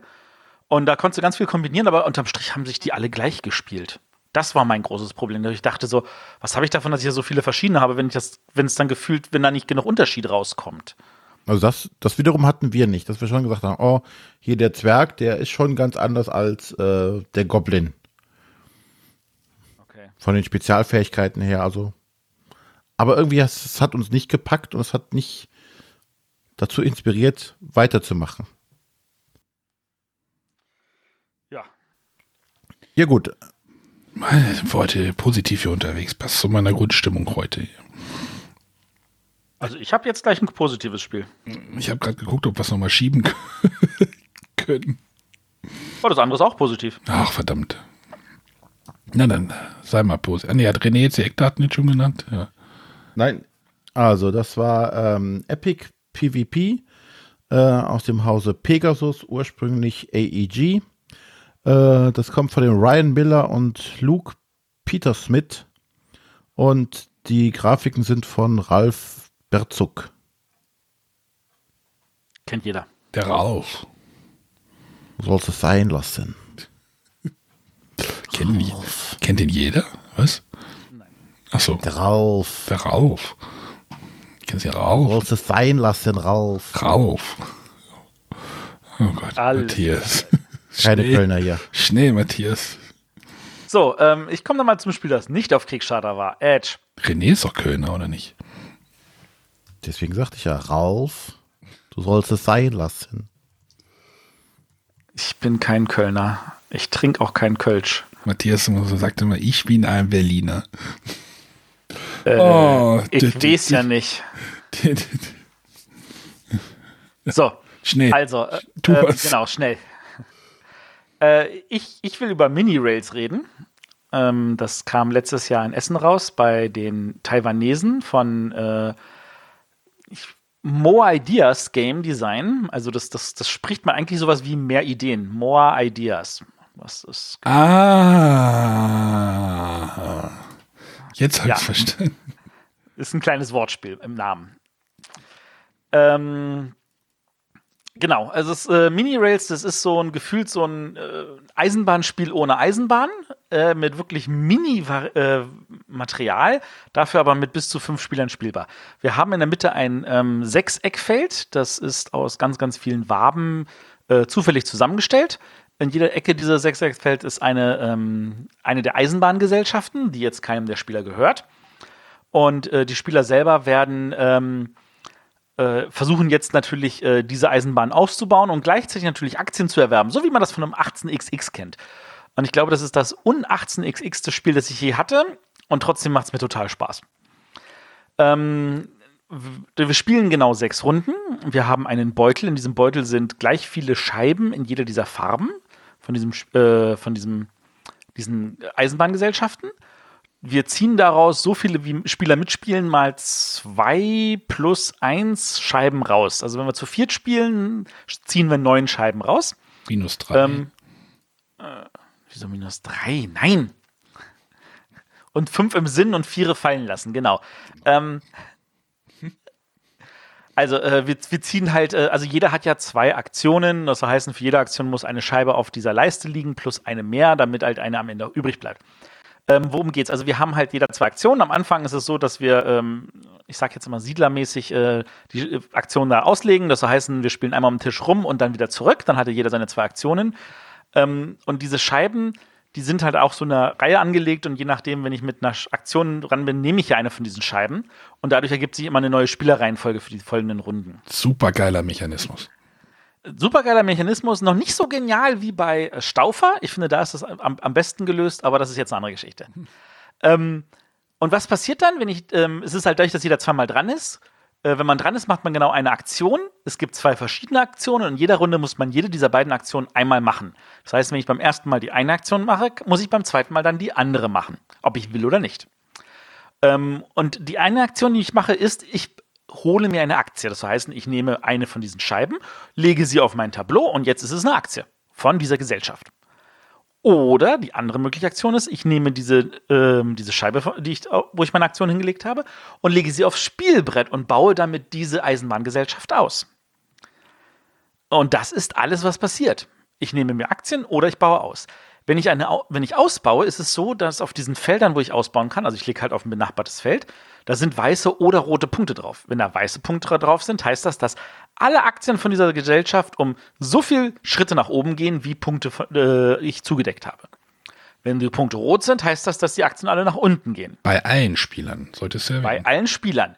Und da ist natürlich dann so, so ein bisschen so die Krux so, hm, da liegen jetzt welche, wenn ich, ich will die weiße Scheibe haben, damit ich erstmal die Aktie habe. Aber dann kann ich die, Aktie, äh, die, die Gesellschaft nicht ausbauen. Wenn ich die Gesellschaft erstmal ausbaue, dann äh, steigt aber die Aktie nicht, die ich nicht habe, weil wenn ich sie danach hole, dann steigt, fängt die ja wieder bei Null an. Das heißt, ich helfe erstmal anderen. Was dazu führt, dass natürlich am Anfang erstmal Leute gucken, okay, erste Aktion, ich nehme eine Aktie, zweite Aktion, ich baue aus. Aber, nee, gefehlt. Es kann nämlich sein, dass ich feststelle, hm, bei dem sind ganz viele rote. Wie wäre es, wenn ich erst einmal auf rot gehe und dann mit der zweiten Aktion mir eine Aktion hole, wenn das rote zugedeckt ist und dann er eigentlich nur noch Plus machen kann? Und jetzt kommt nämlich der dritte Mechanismus. Es bleibt ja eine Scheibe übrig. Und diese wird auf die sogenannte Taxation Line gelegt. Also das heißt, am Ende liegen da sechs Scheiben. In der Theorie kann jede Farbe einmal vorkommen, dann werden alle Sachen gewertet. Es kann natürlich auch passieren, dass man konkret versucht zu sagen, hm, der hat da ganz viel ausgebaut, der hat ganz viele wertvolle Aktien. Ich muss versuchen, und selbst wenn ich damit null Punkte mache, zu gucken, dass diese Farbe nicht unten in dieser Taxation Line landet. Weil bei Spielende alles, was in dieser Taxation Line abgebildet ist, das ist was wert. Und alle Aktien von diesen Gesellschaften, die im Minusbereich sind, werden abgeräumt im Minusbereich. Das heißt, sie machen auf keinen Fall Minus. Aber jede von diesen Sche äh, Farben, die nicht in dieser Taxation Line liegt, die werden im Plusbereich abgeräumt. Das heißt, die können nur Minus machen, keine Pluspunkte. Und das ist alles. Und dann ziehen wir einfach nur den Wert unserer Aktien zusammen und wer die meisten Punkte hat, gewonnen. Das klang jetzt wahrscheinlich viel komplizierter, als es ist, weil wenn du spielst, merkst du, wie einfach das eigentlich ist. Ah ja, ich bin dran. Hm, ich nehme die Farbe. Ups, ich habe eine Aktie. Ah, warte mal, da ist noch eine Farbe. Nehme ich gleich auch noch mal und dann baue ich aus und yeah, Punkte gemacht. Oh, guck mal, ich nehme noch eine zweite davon. Oh, wenn ich da weitergehe, dann kann ich gleich beide Scheiben vorwärts bewegen. Yeah, geil. Verdammt, jetzt habe ich davon keine Textlation eingekriegt. Ich krieg null Punkte. Das äh, klingt das, jetzt total euphorisch bei dir. Ich habe da gleich auch noch was zu, zu, zu aber sagen. Aber das klang jetzt nicht kompliziert. Das klang einfach nur, als würde es mir überhaupt keinen Spaß machen. Das, also ich kann mal, ich habe das Spiel auch gespielt. Ich habe mir das tatsächlich besorgt, weil ich irgendwie. Äh, René, das war übrigens das Spiel, was der Meeple Pete uns äh, auf der Neuhalten Show als Geheimtipp irgendwie noch angepriesen hat, als wir die dritte oder vierte Aufnahme gestartet haben. Ich ja. weiß nicht, ob du dich daran erinnerst. Das war dieses Spiel doch, mit diesem Sechseck. Ich habe dieses Spiel mir dann auch besorgt, weil ich dachte, oh ja, hm, mal so ein leichtes kleines Aktienspiel äh, kann man ja mal. Dieses Spiel ist das Spiel mit den schwierigsten Entscheidungen, und dem unaufgeregtesten, also ja, ich versuche es jetzt gerade negativ auszudrücken, ähm, langweiligsten Spielablauf. Oder nee, nicht langweilig, äh, wenig, ja, du hast halt wirklich knackige Entscheidungen, aber irgendwie hast du das Gefühl, dass diese Entscheidungen wenig machen, wenig Auswirkungen haben. Es ist relativ, ich finde es relativ schwer zu steuern ne, weil du ja sagst, diese, um halt diese Wertung für eine Aktiengesellschaft zu bekommen, es können auch gar nicht, glaube ich, alle gewertet werden. Ne? Eine fällt, glaube ich, immer raus. Nee, nee, es kann, also es, es gibt sechs, sechs Gesellschaften, spielt sechs ja. Runden, es kann wirklich naja, wenn du aber alle siehst, gewertet werden. Wenn du aber siehst, dass zwei, zwei weiße Scheiben unten liegen, dann äh, wird eine rausfallen. Es ist, ja, du, also, es, diese Entscheidungen, die du hast, sind wirklich sehr knackig. Also sehr, sehr, ja. aber es ist so gleichförmig, dieses Spiel. Es hat so, es hat so keine Höhen für mich gehabt. Das kann ich nicht nachvollziehen. Doch, total. Also es ist irgendwie. Aber ich, ich glaube, was mich grundsätzlich jetzt, ohne es gespielt zu haben, abschreckt, ist einfach dieses, nach sechs Runden ist Ende. Okay. Das ja, du spielst alle Steine auch durch. Du kannst das, oder? Das werden, glaube ich, alle durch. Ja, ja, genau. Das heißt, Steine. du kannst das auch durchrechnen am Ende. Dann wird es relativ mathematisch auch. Hm, noch richtig Punkt. durchrechnen kannst du nicht. Ja, aber schon, du siehst denn schon, okay, hier wird keiner mehr kommen, davon werde ich keine Aktien mehr kriegen. Also, äh, was halt ist, ist genau, also du, du hast halt, auf der einen Seite sind die Spieler, die sagen, sie wollen immer gucken, dass sie früh dran sind, damit sie die beste Auswahl haben und sich gut vorbereiten können. Es gibt die Spieler, die sagen, ich möchte hinten sein, damit ich kontrollieren kann, was in diese Textlation reinkommt. Und es gibt die Spieler, die sagen, ich möchte zusammenhängen, damit ich meine beiden Aktionen direkt hintereinander machen kann, damit mir keiner dazwischen in die Suppe spuckt. Und du, du kannst mit jeder dieser Strategien, glaube ich, auch tatsächlich was ausrichten. Ähm, ohne dass ich jetzt sagen kann, was davon Mehrwert ist oder nicht. Aber du kannst halt nicht stupide vor dich hinspielen, sondern jede dieser Aktionen, dadurch, dass jede von denen auf der einen Seite knackig ist, aber jede davon auch eine entscheidende Auswirkung hat, musst du, bist du immer mit eingebunden. Du musst immer gucken, was die anderen machen. Und du musst auch immer überlegen, so, welchen, wen, gegen wen muss ich spielen? Womit erreiche ich was? Gegen wen spiele ich effektiv mit dieser Aktion? Also man muss damit leben können, dass die anderen natürlich was da versuchen dagegen zu machen. Und ja, das kann in der letzten Runde tatsächlich etwas grübeliger werden. etwas? Das ganze Spiel ist grübelig. Aber nee, das Spiel selber, also auch wenn ich das Gefühl natürlich habe in der letzten Runde, ah, jetzt denken alle ein bisschen nach, das gesamte Spiel dauert keine Stunde. Das ist tatsächlich in der Dreiviertelstunde Aber gespielt. ich finde diese Einschränkung auf diese zwei Aktionsmöglichkeiten, die du hast, das ist, schränkt schon sehr ein. Also dann willst du, okay, jetzt möchte ich eigentlich noch was bauen. Ja, jetzt muss ich schon wieder so eine scheiß Aktie nehmen. Will ich ja gar nicht. Also es ist schon, da wäre vielleicht etwas mehr Offenheit, was ich ja bei Dragon Castle vorhin be, äh, bemängelt haben. vielleicht ein bisschen schöner. Aber, aber dann, ganz ehrlich, mehr Offenheit würde dazu sorgen, dass das Spiel dann langweilig ist, weil dann ja jeder alles machen kann. Also Das gerade diese Einschränkung, so Spiel du ist doch jede Aktion einmal pro Runde machen, finde ich super.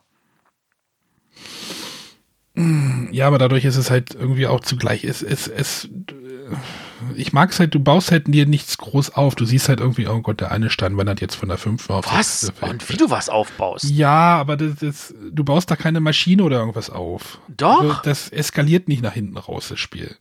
Okay, jetzt lege ich, jetzt lege ich noch einen roten Stein auf ein Einerfeld. Ja, es wandern wieder alle rote Steine ein Feld nach oben. Ja. Also, also um, es, um den Fall gleich jetzt mal zu ziehen, ähm, mit Azul, ich meine, Azul ist definitiv das Bessere von den beiden Spielen, aber das ist genau dasselbe. Du machst kurze, knackige Entscheidungen, die wirklich was mitbringen. Du musst gucken, was die anderen machen.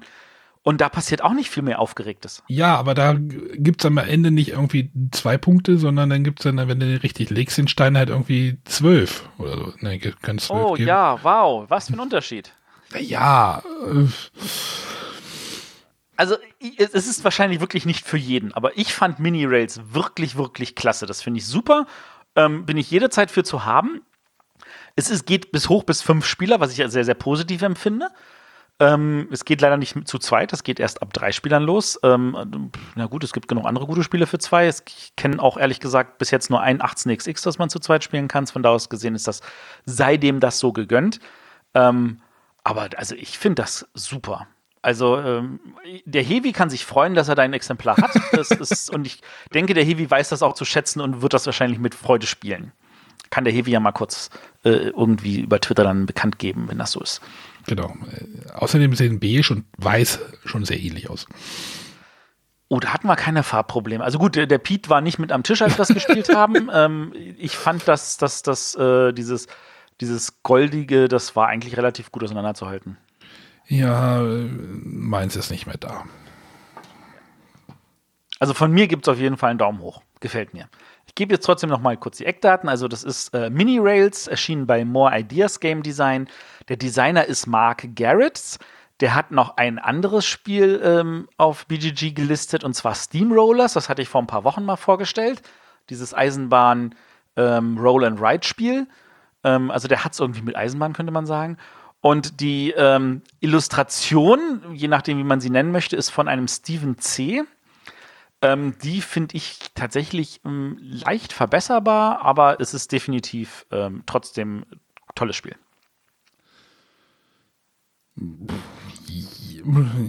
Ich finde Mechanismen davon interessant. Also wie gesagt, dieser, ja, aber bei dem, bei diesem äh, Reihenfolgemechanismus kannst du natürlich auch so, wenn du jetzt am Ende bist, wenn du in der einen Runde beide äh, Figuren relativ am Anfang hast und dann bist du am Ende, weil du irgendwas am Ende brauchst, dann hast du eine relativ lange Wartezeit auch. Ja, aber ehrlich gesagt, ich finde schon spannend, was. Ja, das sagst ist, jetzt wieder, es müssen wieder alle dabei, aber ich stimme dem nicht so zu. es ist, nein, nein, nein, nein, nein, das ist doch völlig in Ordnung. Du darfst das Spiel auch nicht mögen. Also das, das, das möchte ich ja gar nicht nehmen. Ähm, ich würde nur sagen, ähm, ich, ich persönlich empfand es nicht so, als würde ich mich langweilen, sondern ich fand es schon spannend, was, wie entscheiden sich die anderen? Welche Fehler machen sie? Wo kann ich das ausnutzen? Also, aber das ist vielleicht tatsächlich nicht für jeden was. ja. Ich habe gerade den Ablauf noch geändert. Wir machen jetzt nämlich noch eine Frage der Woche. Yes! wow. damit die Spiele hier ein bisschen abgegrenzt werden. Der Captain Koma hat nämlich auch noch was gefragt. Ich übernehme das hier einfach mal. Ne? Ja. Welche Elemente von Brettspielen kann man objektiv bewerten und wie? Discuss, please. Material kann man bewerten. Nein. Doch. Nein. Naja, was habe ich, was hab ich ich denn neulich gespielt? Da habe ich wieder irgendwas gespielt. Da gab es so ein, so ein dünnes. Ich kann nicht bewerten, ob es hübsch ist, aber ich kann bewerten, ob es gut verarbeitet ist. Wir, können, wir reden jetzt auch nicht von hübsch, sondern wir reden tatsächlich davon. Also der Punkt ist, ähm, dass der eine sagt, das ist doch total genial, weil es zum Beispiel Folgendes hat, wie dieses optische Ding. Und ähm, dann stellt er fest, dass das, was da entschieden wurde, wahrscheinlich tatsächlich unpassend ist oder für mich unpassend ist. Also ähm, zum Beispiel gibt es Leute, die sich halt darüber aufregen, dass bei die Burgen von Burgund, um Ja, das jetzt für unsere genau. Hörer auszusprechen, ähm, dass die Plättchen zu dünn sind. Und dann denke ich mir so, pff, nö, sind sie nicht. Die sind völlig ausreichend für das, was das Spiel will. Es gibt Leute, die, die, die sagen, ja, schön, das Dragon Castle hat dieses schöne, coole, haptische Material. Und dann denke ich mir so, ja, aber es ist halt unbequem, um das zu machen. Und das, es gibt Leute, die es stört und es gibt Leute, die es nicht stört. Also das objektiv zu bewerten, ist nicht Aber immer kannst- einfach. Du kannst sehen, ob, ob es ordentlich gedruckt ist, ob es äh, Fehler hat. Das kannst du ja schon bewerten.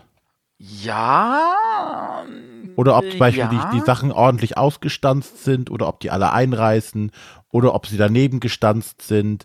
Alles, Ja, aber das ist ja so, so, so nebengestanzt, das weißt du, dass, dass, du hast eine Auflage von 5000 und bei 20 ist es aus Versehen daneben gestanzt. Also, weißt du, und das ist dann zufällig, hat, Ja, hast du es abbekriegt und dann denkst du dir so, oh toll, super, ist ja alles scheiße hier. Und dann heißt es so, ja, na komm, wir schicken dir Ersatz zu. Aber das weiß der vielleicht gar nicht. Ich hatte neulich auch das, äh, naja, ein Spiel, was nicht gut durchgestanzt war. Da Aber ich rede ja gar nicht davon, dass es nicht Ersatz geben kann. Ich sage nur einfach, das kann ich bewerten.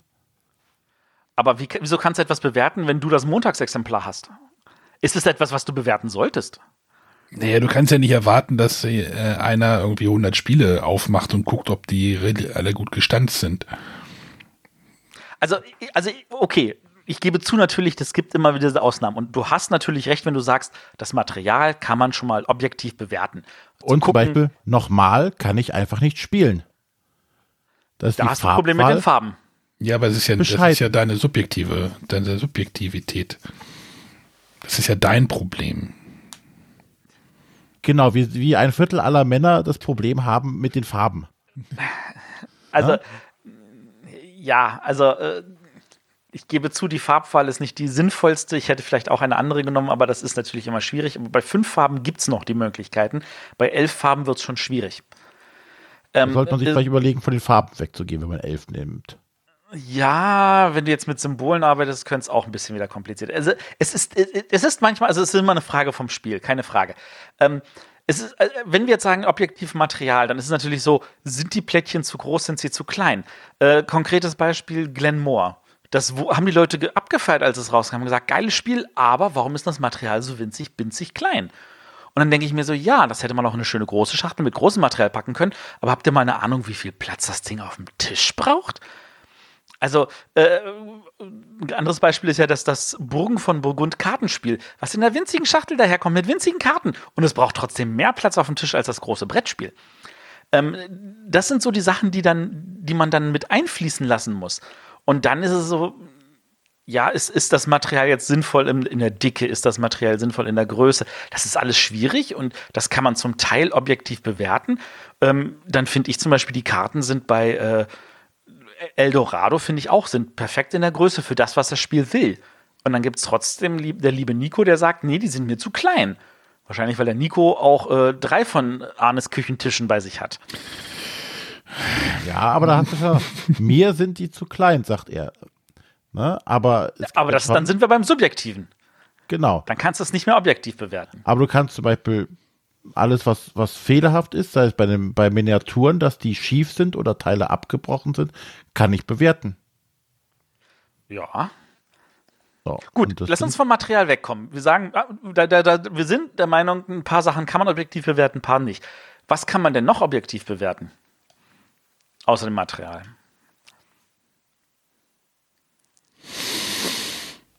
Kann man die Anleitung objektiv Ja, bewerten? die ist mir auch gerade im Kopf rumgeschwört. Weil die Jury nimmt sich ja das immer hin, sagt ja, die Anleitung, die muss ja besser werden. Was, wo sie jetzt bestimmt nicht unrecht naja, was willst du denn da objektiv bewerten? Sind die Problem Buchstaben ist, ordentlich gedruckt oder Die was? Anleitung muss ja zum Beispiel muss drei Kriterien erfüllen. Erstens, sie muss dir das, äh, die Möglichkeit geben, das Spiel daran zu erlernen. Zweitens, sie muss ein Nachschlagewerk sein während des Spiels, wenn du sagst, okay, warte mal, ich habe jetzt irgendwo was bin ich unsicher und du musst das sofort finden können. Und drittens, sie muss auch noch optisch auffordernd sein und präsentieren, was das Spiel eigentlich sein will. Naja, das Spiel zu erlernen anhand einer Anleitung. Du, äh, wir sprechen hier von Menschen verschiedenen, ich will jetzt nicht sagen Bildungsgrades, äh, oder äh, es fängt ja auch schon bei der Spielerfahrung an. Ja. Oder Spielerfahrung oder ja, äh, oder Alter. Lass ein Zehnjähriger hat bestimmt einen anderen Erfahrungsschatz wie ein 24-Jähriger oder ein ein typischer Vielspieler hat einen ganz anderen Rangehensatz an, an, an Anleitung als einer, der gerade mal ähm, King Domino frisch kennengelernt hat oder sagt, äh, ich habe keine Ahnung, was ein Stichspiel ist. Ja, ich glaube, Brettspiele kann man nicht objektiv bewerten. Punkt aus Ende. Ich weiß gar nicht, was ihr hier so lange rumdiskutiert. Also, könnte man eine ganze Sendung wahrscheinlich zumachen. Ja, dann Gut. nächste Folge. Nee, lass uns jetzt noch schnell den dritten großen Punkt abhaken. Illustration, kann man die objektiv bewerten? Ach ja, ge also Geschmack liegt im Auge des Betrachters, Punkt aus Ende. So. Ja, das sehe ich weil, aber auch. Ganz, weil, weil, weil meine Frau meinte dann manchmal so zu mir, da sagt Matthias, wie, was, was soll denn diese scheiß hässliche Grafik? Und ich sage, ich finde die toll. Also, Bei welchem Spiel? Welches hast du gemacht? Soll ich das jetzt wirklich Nein. reinbringen? Nein. Nein, lassen wir mal jetzt. Genau. Also äh, auch da ist es natürlich so, dass man dann, äh, dass das wirklich, also die einen sagen, das ist ja cool und die anderen sagen, das ist hässlich und ich persönlich, ich könnte dir sofort, äh, wenn wir in Essen rumgehen, sagen, das finde ich hässlich, das finde ich hässlich, das finde ich hässlich, das würde ich nie spielen wollen. Und dann trotzdem, die Leute kaufen das und das wird am Ende der Messe ausverkauft. Dann denke ich mir so, okay, dann war es nicht für mich. Ja, ja. Dann sage ich Ascension und ihr sagt nee. Ascension, das erste Set ist hässlich. ja, ja, aber, aber es gibt ja so grundsätzlich gibt ist es ja überhaupt schwierig, irgendwas objektiv zu bewerten. Und trotzdem nehmen wir als, als, als, sage ich jetzt mal, Blogger oder die Journalisten im Großen und Ganzen Gemeinen, nehmen sich heraus, Sachen objektiv bewerten zu wollen, weil sie ja einen äh, auch an der Stelle rezensieren wollen. Das ist ja Teil der Rezension, Sachen objektiv ja, zu bewerten. Aber eigentlich sagen wir ja unsere Meinung. Und ich sage, ja, also, es, hat mir es hat mir gefallen oder es hat mir nicht gefallen. Und von das Wort gefallen kann ich nicht sagen, dass es objektiv war. Das ist meine Meinung. Mir hat es Spaß gemacht mir hat äh, Epic PvP keinen Spaß gemacht. Äh, oder die, mir war es zu langsam, dir war für dich war es super schnell, es war zu kurz vorbei. Das sind so subjektive Sachen, das kannst du nicht. Selbst ein Toaster kannst du nicht objektiv be beurteilen, weil jeder sein Toast anders braun haben möchte. Der eine mehr, der andere weniger auf Stufe 4. Ich, ich stimme mit dir überein, dass am Ende das, was als Spielspaß rauskommt oder Sachen, an denen wir uns stören oder nicht, dass das immer subjektiv ist. Trotzdem wollen wir das ja neutral erstmal rüberbringen, damit die Leute einen Eindruck davon haben. Ich habe, ich habe neulich vor ein paar Tagen, äh, dort spielen sie mit Handys quasi die äh, Fußball, also lassen irgendwelche Handys immer gegeneinander, gegeneinander antreten. Und dort haben sie einfach Fotoblindtests gemacht. Und da musstest du sagen, hatten sie halt zwei gleiche Fotos von irgendwelchen Handys. Und da musstest du sagen, welches ist das bessere. Das geht nicht.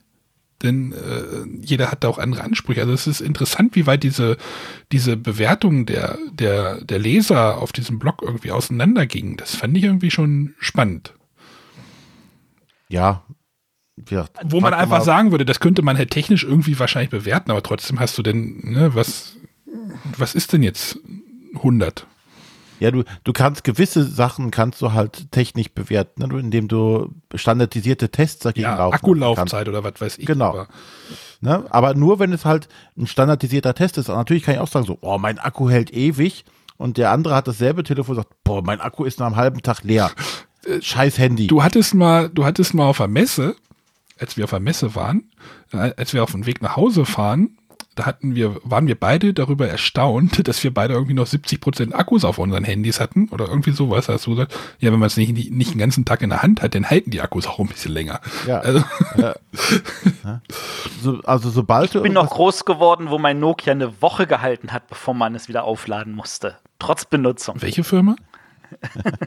ja, genau Mit die. Gummistiefeln. Genau, genau. Äh, ja. Aber wie gesagt, alles, was du standardisiert irgendwie testen kannst mit wiederholbaren Tests, kannst du einigermaßen objektiv. Alles andere ist dein eigener Eindruck und das ist immer subjektiv. Bei einem Crash-Test bei den Autos, das sind standardisierte Tests, da kannst du objektiv sagen, das Auto hat im Crash-Test besser bestanden als das. Punkt. Ähm, also ich möchte dir jetzt da nicht widersprechen, sondern ich möchte nur noch als Anekdote oben drauf packen und trotzdem nimmt sich die Stiftung Warentest raus, einmal im Jahr auch über Brettspiele zu berichten. Echt? Ja. ja nie mitgekriegt. Was schreiben die denn da?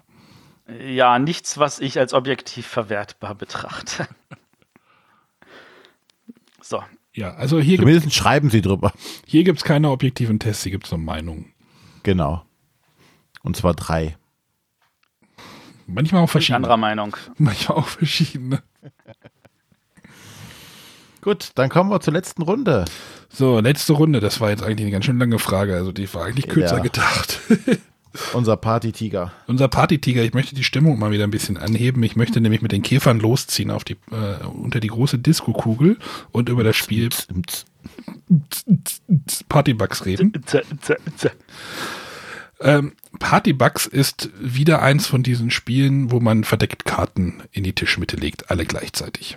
Ja? Hyper, hyper. Ist das schon so ein, ist das schon so ein eigenständiges Genre? Wie würde man das bezeichnen?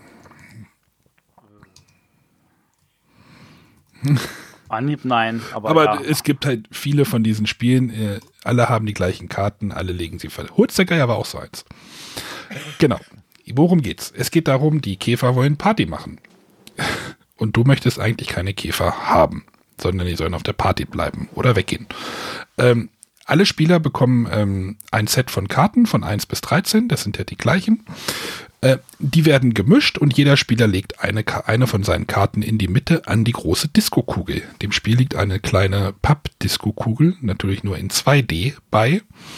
Und das ist ja die Start-Ausgangssituation. Jetzt sieht es so aus, ähm, jeder Spieler zieht drei Karten von seiner Hand und äh, wählt sich äh, eine von diesen aus, legt sie verdeckt hin und äh, das machen, ja, wie gesagt, alle gleichzeitig und dann wird aufgedeckt und dann wird geschaut, der Spieler, der die niedrigste Karte genommen, ähm, die, die niedrigste Karte liegen hat, darf sich als erstes eine Karte aus der Mitte, ich nenne es jetzt einfach mal, oder aus der Tanzfläche, aus der Tanzfläche nehmen. Äh, eigentlich möchtest du immer niedrige Karten haben, denn jeder Punkt, den du hast, also jeder Kartenwert ist ein Punkt, den du hast, ist ein Minuspunktwert, willst du nicht haben. Äh, deswegen nimmt der Spieler, der sich als erstes was aussucht, natürlich die niedrigste Karte im Normalfall. Dann geht's weiter, der zweitniedrigste nimmt die nächste und so weiter und so weiter. Jeder sammelt sich so im Spielverlauf so eine kleine Auslage an. Jetzt kommt einer der Kniffs. Alle Spiele, die von, äh, alle Karten, die von den Spielern ausgewählt wurden, werden jetzt in die Mitte gelegt. Also unter die Diskokugel. Und das ist dann quasi die neue, ja, wie nenne ich es jetzt? Zweite Auslage oder Mitte. Und dann geht's weiter. Du ziehst wieder auf drei Karten aus, wählst eine aus, äh, spielst die, wenn wird geguckt, dann kriegst du wieder eine Karte. So, und jetzt kommen so ein, zwei weitere Kniffs dazu. Wenn du es schaffst, ein Paar zu bekommen, also zwei gleiche, dann äh, haben die beiden, ach, ich muss noch sagen, dass die, ähm, die Käfer, die Partybugs haben alle lustige Kostüme an. Die sind auf einer Kostümparty. Da, das geht von Indiana Jones über Catwoman bis zu dem, nee, den Party King wollte ich jetzt noch nicht erwähnen. Ähm, aber die haben, sind alle sehr lustig illustriert. Auf jeden Fall sorgen auch für ein bisschen Erheiterung am Tisch. Aber wenn du jetzt natürlich auf einer Party bist, wo dein Kostüm doppelt vorkommt, also jemand anders hat auch dein Kostüm an, ist das nicht so? Ist, da sorgt das nicht für gute Stimmung? Und die Käfer gehen dann nach Hause. Das heißt, wenn du es schaffst, äh, ein Pärchen zu bekommen, geht das Pärchen, verlässt die Party und geht aus deiner Auslage raus. Die darfst du weglegen. Das heißt, du verlierst Minus, also du gibst deine Minuspunkte wieder ab. Super Sache. Ja, das heißt, du möchtest nicht immer die, automatisch die niedrigste Karte haben, sondern in einer Runde hast du die 5 gekriegt. Oh, da liegt eine 5, da muss ich jetzt zusehen, dass ich dann irgendwie äh, mit einer niedrigen Karte versuche, als erster dran zu kommen, damit ich die 5 kriege und kein anderer mir die vorher wegschnappt und, und so weiter und so weiter. Da in, äh, entflechten sich äh, spannende Dinge. So, jetzt gibt es noch eine Sache. Denn es gibt nämlich noch den Party King. Das ist die Karte 13. Wenn die, ge- ja, das ist der Elvis-Käfer. Äh, wenn die gespielt ist, äh, äh, ja, rockt die die Party und alle Käfer kommen zu dir. Warum will man das haben? Ihr könnt es euch denken. Wenn, wenn dort irgendwie zum Beispiel zwei Karten liegen, ähm, die äh, zu deinen Pärchen irgendwie passen würden oder du siehst, dass ein anderer Spieler vielleicht die auch haben möchte, dann kannst du mit diesem Elvis dazwischen so ein bisschen dazwischen funken ähm, und halt die ganze Tanzfläche aufräumen. Natürlich muss man den ja irgendwann ja auch spielen. Das heißt, man muss, erstens muss man ihn auf die Hand kriegen und zweitens ähm, ja, muss man halt die richtige Moment abpassen, wann man ihn spielt. Und das ne, Knifflige ist jetzt, natürlich liegt in der nächsten Runde eine 13 in der Mitte. 13 willst du ja nicht haben. Es sei denn, du hast natürlich in der vorigen Runde auch schon mal so ein Elvis eingesammelt, dann willst du ihn vielleicht haben. Aber dann kann es natürlich sein, dass jemand anders in Elvis spielt und so weiter und so weiter. Cooles Spiel. Ja. René, verstanden? Nicht da, Hustenanfall. Wahrscheinlich. Nein, also ganz, ganz äh, kn ja, knuffiges, äh, ja, so, ich, ich sag, das spielt so in diesem Sechs nimmt Wasser, Fahrwasser, holst der Geier halt so, das ist so dieses Genre, was dort abgedeckt wird. Aber halt mit diesen Pärchen sammeln, so, oh, das könnte jetzt der haben wollen und welche Karte spiele ich jetzt? Spiele ich jetzt den niedrige, damit ich drankomme und so weiter und so weiter. Also wirklich, wirklich cool und halt mit diesem Elvis, das ist auch spannend. Also da steckte mehr drin, als ich tatsächlich erwartet hatte. Wir hatten viel Spaß damit. Also ich finde das für so ein kleines Kartenspiel total gut gelungen. Das geht, glaube ich, zu fünft. Äh, zu zwei bis sechs. Zwei bis, also sogar zu sechst. Das finde ich, also da, da, da, kommt schon was am Tisch auf. Also ich kenne jetzt die Zweierregeln nicht, die haben wir nicht gespielt. Ich glaube, das möchte man auch nicht spielen zu zweit. Also nein, nein, nein, das ist ein Partyspiel, das willst du mit vielen spielen. Genau, das möchte man mitspielen, mit äh, vielen Spielen. Und äh, diese Käfer sind der Knaller. ähm, ja, das war jetzt Partybugs von Martino Ciacciera. Klingt irgendwie italienisch von Abacus Spiele und illustriert hat der Menzel. Der Menzel, genau. Der Menzel. Ja, also wer, wer solchen Spielen, ach, es gibt noch, ein Spieler ist die, ist der Gleichstands, Moment, wie hieß die Karte? Äh, weiß ich nicht. Es gibt so einen Anzeiger, der bestimmt immer so ein bisschen, der bestimmt ähm, bei Gleichstand von, von Karten, wer, wer zuerst rankommt und bei Spielende geht es dann nochmal rückwärts äh, von, also am Ende, am Ende liegen ja halt Karten in der Mitte. Und äh, natürlich kann man die auf die nicht mehr bieten. Das heißt, die werden rückwärts der Spielreihenfolge, nenne ich es jetzt einfach so, die es ja eigentlich nicht gibt, aber es gibt halt so einen Anzeiger für, den, für die Spielreihenfolge, rückwärts äh, dann abgenommen, weggenommen. Ist jetzt so eine kleine Sonderregel. Ist aber auch ganz easy. Ja. ja. René, ist der weg? Ja. Da ist er. Nein bin da. Ja. Guck gerade, wie England ins Elfmeterschießen geht. Aber. Ja. ähm, du warst gerade bei Abakus und hast die Käfer tanzen lassen. Äh, und ich bin auch bei Abakus und lass die Revolverhelden ihre Revolver ziehen. Und die blauen Bohnen fliegen. Genau, die blauen Bohnen fliegen lassen. Und zwar in Bang the Duel. Ähm, ich habe noch keins der Bang-Spiele gespielt. Du hattest die, du kanntest die Ahne, oder? Äh, oder ich kenne das Bang, oder? Würfelspiel und ich kenne das Samurai Sword heißt das. Das ist so ein, ja. Der Ben hat neulich über Samurai ja, hatte ich halt positiv gelesen. abgedickt. Genau. Ja. Auf jeden Fall ist das jetzt hier die Zwei-Spieler-Variante von Bang. Ähm, wie gesagt, ich kannte es nicht und ähm, um es vorweg zu sagen, es hat uns sehr gut gefallen. Ähm, Im Grunde genommen geht es darum, einer spielt äh, die Banditen und der andere spielt den Sheriff.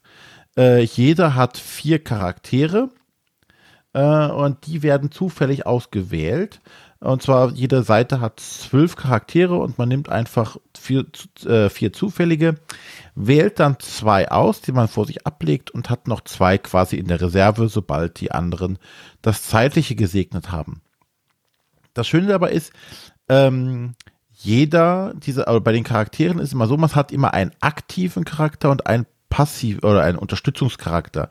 Die haben alle ihre Spezialfähigkeiten, aber nur der aktive Charakter steht quasi vorne und kann beschossen werden, während wiederum der passive Charakter hinten steht. Dieses kann man im Laufe des Spiels immer ändern, so dass man sagen kann, okay, äh, der andere hat jetzt zu viel abbekommen, den ziehe ich mal in die zweite Reihe kann das also schön auswechseln. Sobald einer der Charaktere stirbt, zieht man einen neuen von seinem Verbleibenden und äh, setzt ihn dann an die Stelle.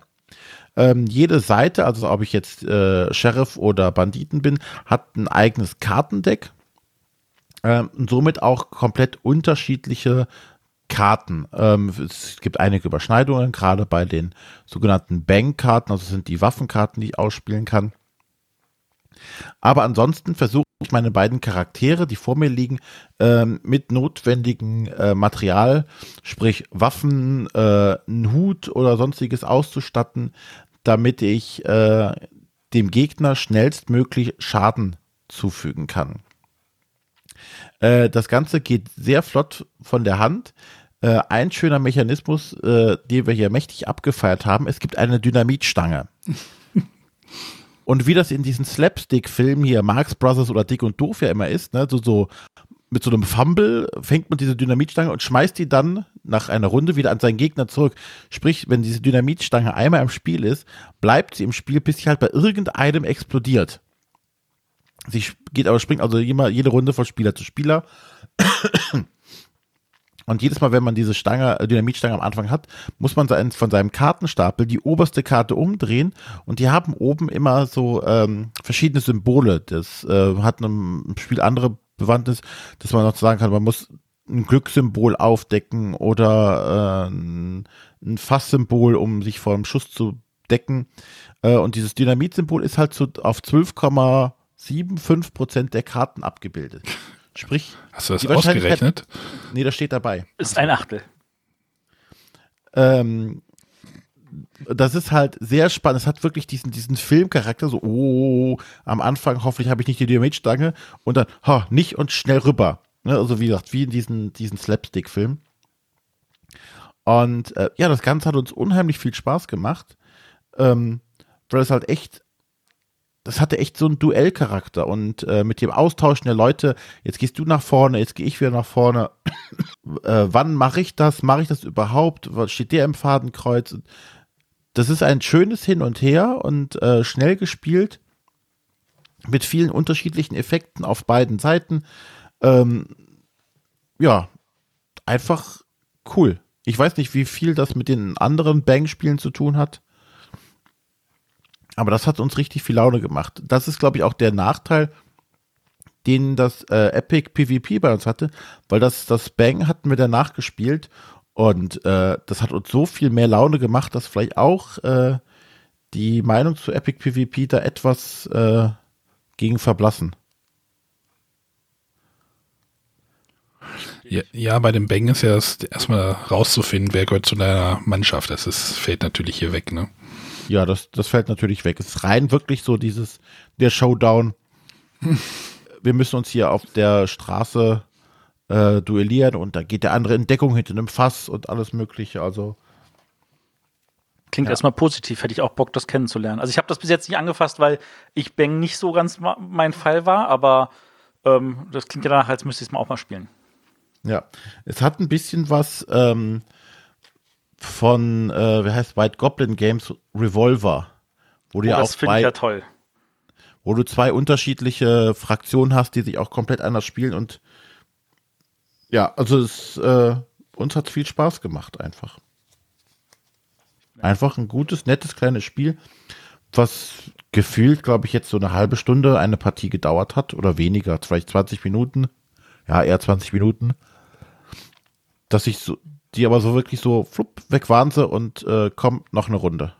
Und dann mal getauscht, die Seiten, der eine dann äh, Sheriff, der andere Bandit. Ist ja sehr schön. Cool. Nochmal die Eckdaten? Äh, genau, Eckdaten ist Bang the Duell ähm, von Emiliano Schiera. Äh, die Grafiken von Rosanna Barretta und bei Abacus auf Deutsch erschienen. Cool, cool. Dann der Matthias sein letztes. Ähm, okay, bevor ich äh, das Spiel jetzt kurz nenne, ähm, würde ich euch mal kurz ein Rätsel stellen, okay? Hm. Also, ja, das muss einfach an der Stelle sein. Ähm, fünf Freunde haben gegeneinander ein Wettrennen gelaufen. Nach der anschließend durchzechten Nacht können sie sich jedoch nur an wenige Details erinnern. A. Tim ist vor Lukas ins Ziel eingelaufen. B. Janina war früher als Tim, Franz oder Lukas im Ziel. Anna ist vor Janina oder Franz im Ziel angekommen. Tim war vor Anna im Ziel, aber Lukas war vor Anna im Ziel. Franz war früher als Tim im Ziel. So, kennt ihr solche Logikrätsel? Wahrscheinlich, oder? Ja. Alle schon mal gesehen. Peter hat drei Töchter. Nee, wie war das immer bei diesen Call-In-Shows? Wie, wie, viele? Ja, so ähnlich. Viele, war früher, gab doch im, früher das PM-Magazin. Gibt's immer noch. Die haben so, so Logikrätselheftchen, genau. genau. Das gibt seit bestimmt 25 Jahren, diese Heftchen. Ähm, und da hast du dann auch immer brav so, so ein Gitter drin, damit du da Plusse und Minusse malen kannst, weil das dann alles viel einfacher ist. Genau. Genau. So, das Spiel, von dem ich euch jetzt erzählen will, ist so ein Logikrätsel in Spielform. Ja, ich gehe schon mal ins Bett. Ne? Äh, und zwar reden wir von dem Spiel Watson and Holmes. Ähm, ich musste, um es mal ko ko konkret zu sagen, den Spielern äh, fünf oder sechs Mal erwähnen. Übrigens ist es kein kooperatives Spiel, weil sie alle erhofft haben, hey, das ist doch sowas wie dieses Sherlock Holmes Spiel. Wir sitzen gemeinsam da, wir versuchen einen Fall zu lösen, kooperativ und so. Nein, das ist es nicht. Es ist ein, jeder löst den Fall und es geht darum, schneller den Fall zu lösen als die anderen. Ähm, das Spiel ist dabei für drei bis sieben Spieler ausgelegt, also für zwei bis sieben Spieler, wobei ich ähm, das zu sieben definitiv schon mal abraten würde, weil äh, das ist, da ist tatsächlich so. Ähm, es gibt äh, 13 Fälle in der Schachtel. Ähm, ein Fall besteht darin, dass äh, Karten in der Mitte ausgelegt werden. Die werden nach einem bestimmten Schema ausgelegt. In 90 Prozent der Fällen ist es nicht entscheidend, wie sie auslegen, sondern nur, dass sie ausliegen. Ähm, wer dran ist, ähm, also es gibt zwei Phasen in dem Spiel. In der ersten Phase versuchen wir reihum erstmal zu entscheiden, zu welcher Karte wir gehen. Das sind verschiedene Orte oder Personen. Ähm, da legen wir dann einfach unsere Figur drauf und sagen, hier gehe ich hin. Und äh, jeder entscheidet sich halt reihum für einen der anderen Orte. Wenn man sich für einen Ort entscheidet, wo man hin möchte, wo ein anderer schon ist, dann muss man ihn verdrängen. Das heißt, man muss schneller dahin reisen. Dafür muss man Kutschenmarke ausgeben. Und äh, dann wird der andere zurückgedingst und wenn er dann wieder dran ist, dann kann er sich halt entweder sagen, okay, ich gehe hier in den Wettstreit und möchte mehr Kutschenmarke ausgeben oder nein, dann gehe ich halt woanders hin.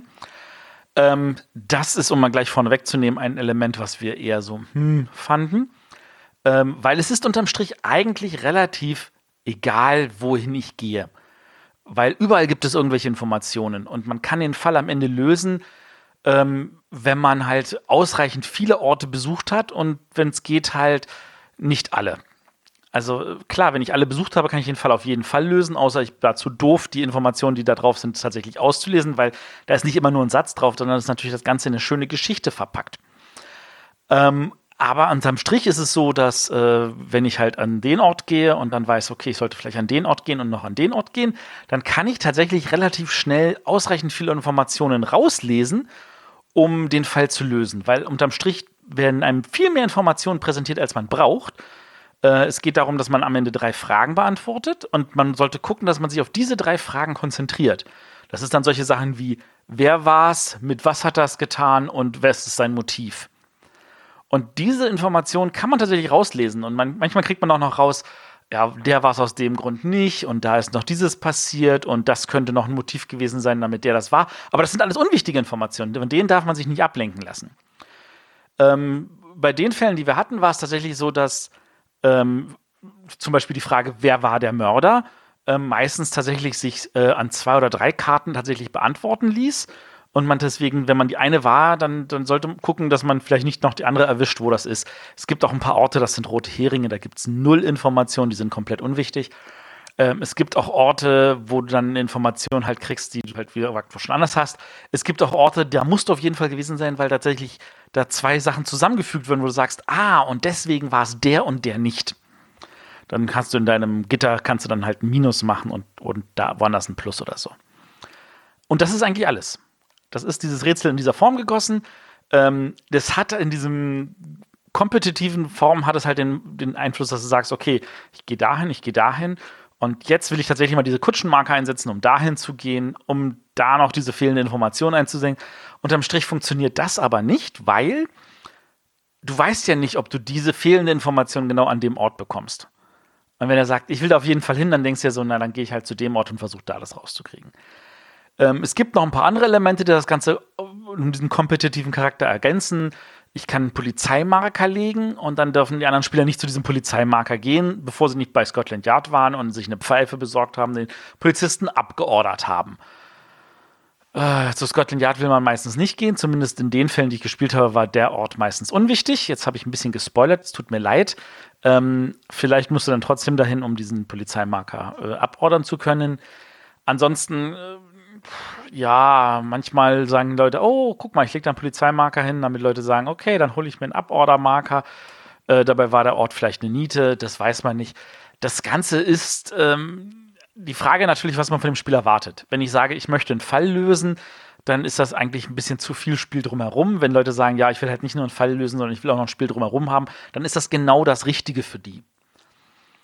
Ähm, was kann ich sonst noch sagen? Ähm, die Fälle sind nicht ultra schwer, wenn man so ein paar Sachen zusammenzählen kann.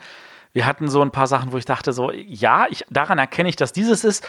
Und die anderen am Tisch sagten so, auf diesen Zusammenhang wäre ich nie gekommen, weil da ein bisschen Allgemeinwissen tatsächlich noch verlangt wird, was über das, was man so mit 0815 eigentlich auslesen kann, wissen muss.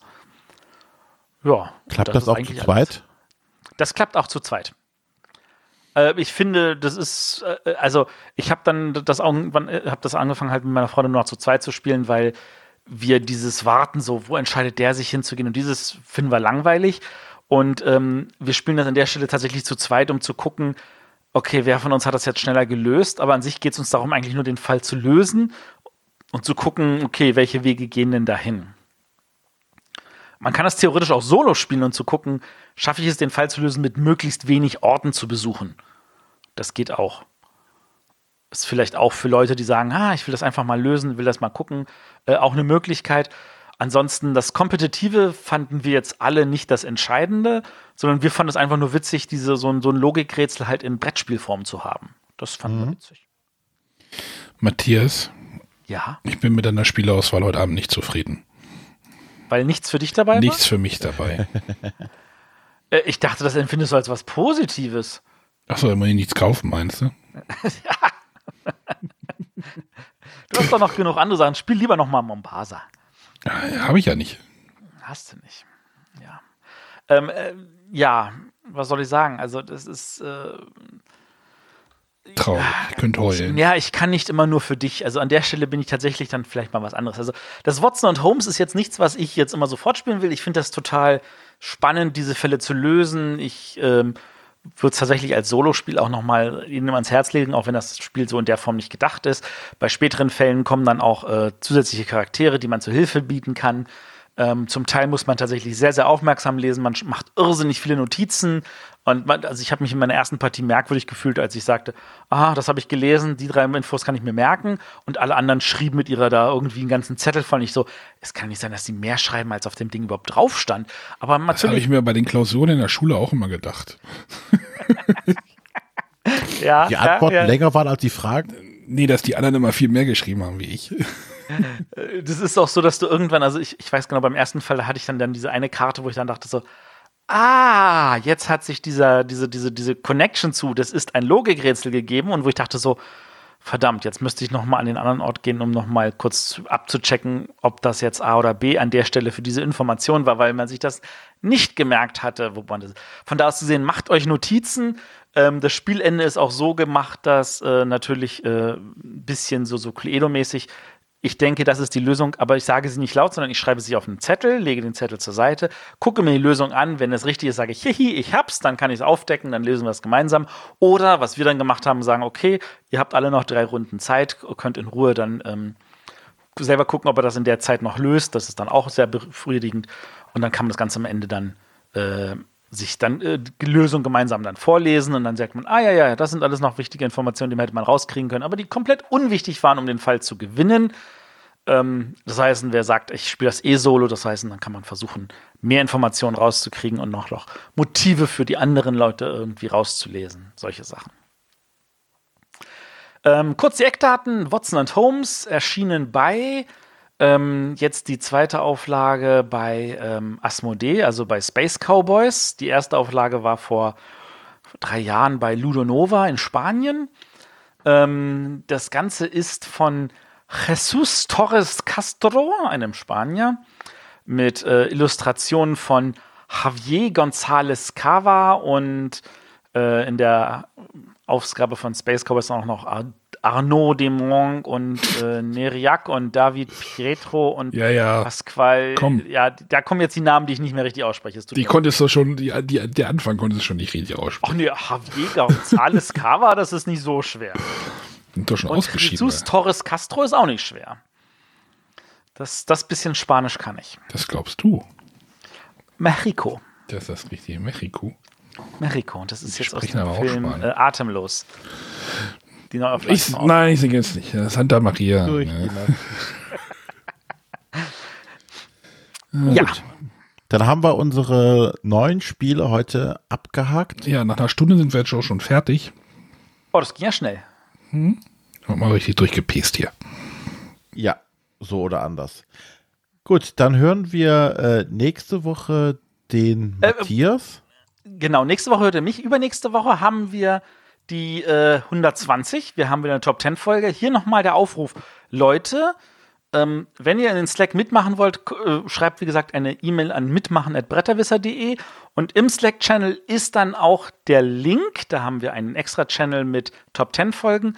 Da ist der Link zum Abstimmen, was das nächste Mal da sein da mitmachen soll, weil wenn wir die Aufnahme haben in, wenn diese Folge online geht, äh, zehn Tagen, ähm, dann wollen wir natürlich dann auch schon wissen, was dann tatsächlich ist und weil wir müssen uns da wahrscheinlich auch noch vorher darauf vorbereiten, unsere Top-Liste. Reicht doch um halb neun. Ma- Matthias, ich bei habe dem auch, Thema, das gewinnt, ja. ich habe auch eine, ich habe auch eine, ich habe auch eine E-Mail an alle Supporter, Unterstützer geschickt. Also ähm, Da ist dann auch noch der Link drin. Sehr gut. ja, natürlich. Sehr, sehr Ach gut. ja, an genau. habe ich die gar nicht geschickt, ne? Soll Ähm. Für alle, die, die auch neugierig sind, noch mal kurz der Hinweis. Äh, historische Spiele ist diesmal nicht dabei. Wer macht denn historische Spiele? Genau, genau. Die müssen wir vielleicht tatsächlich noch mal irgendwie neu machen, bei Gelegenheit. Oh, ich sehe gerade schon meine Nummer eins. Für das, Aktuelle? Ich, ha- ich habe ich hab meine... Nein, äh, für historische Spiele. Ach so, ah, ja, okay. Wir sollten mal Top 10 Auktionsspiele machen. Hm. Hm. Aber das, Das, ist haben wir. schwierig. Da gibt's ja, da, da nehme ich einfach Das- Top 10 von, von BGG. Das ist ja alles Auktionsspiele. Oder Drafting. ah, ja, gut. Von da aus gesehen sind wir durch. Genau. Äh, Entschuldigung, René, ich bin dir ins Wort gefallen. Mach mal weiter mit dem Abspann. Ja, Ja, Rückblick gibt es heute nicht. Genau, den Rückblick streichen wir heute. Ähm, ja, ansonsten vielen Dank fürs Zuhören. Wie immer könnt ihr uns auch immer noch fleißig unterstützen, entweder auf Patreon oder per Banküberweisung. Dazu einfach eine E-Mail an. Mitmachen at bretterwässer.de. Geht auch. Kommt auch bei mir. Geht auch. Kommt alles bei mir raus. Ansonsten Info funktioniert nach wie vor. Ja, als ob ihr das machen würdet. Die kommt auch bei dir an. Das ist doch super. ja. Bei, bei euch, äh, ja, bei euch kommt die auch an, aber äh, ihr denkt, naja, genau, der Arne äh, regelt das dann. ich kümmere, ich euch. kümmere mich dann mit euch, um euch, mit euch. Ansonsten hören wir uns dann alle wieder in zwei Wochen. Den Matthias oder der Matthias beglückt euch dann nächste Woche alleine mit Gästen, oder? Ja, genau. Ich habe ein Interview geführt und dann noch das Ganze. Das, ich bin nicht alleine. Ein Teil der Aufnahme ist mit dem lieben. Mit der Konkurrenz meinst du? Mit der Konkurrenz. Nein, dem Krimi-Stefan. Er ist doch jetzt Konkurrenz, habe ich gehört. Du hörst viel, wenn der Tag lang ist. Gut, dann machen wir den Tag jetzt mal zu Ende Oh, ja, und dann alles bis klar. in zwei Wochen. Bis dann. Tschüss. Tschüss. Tschüss.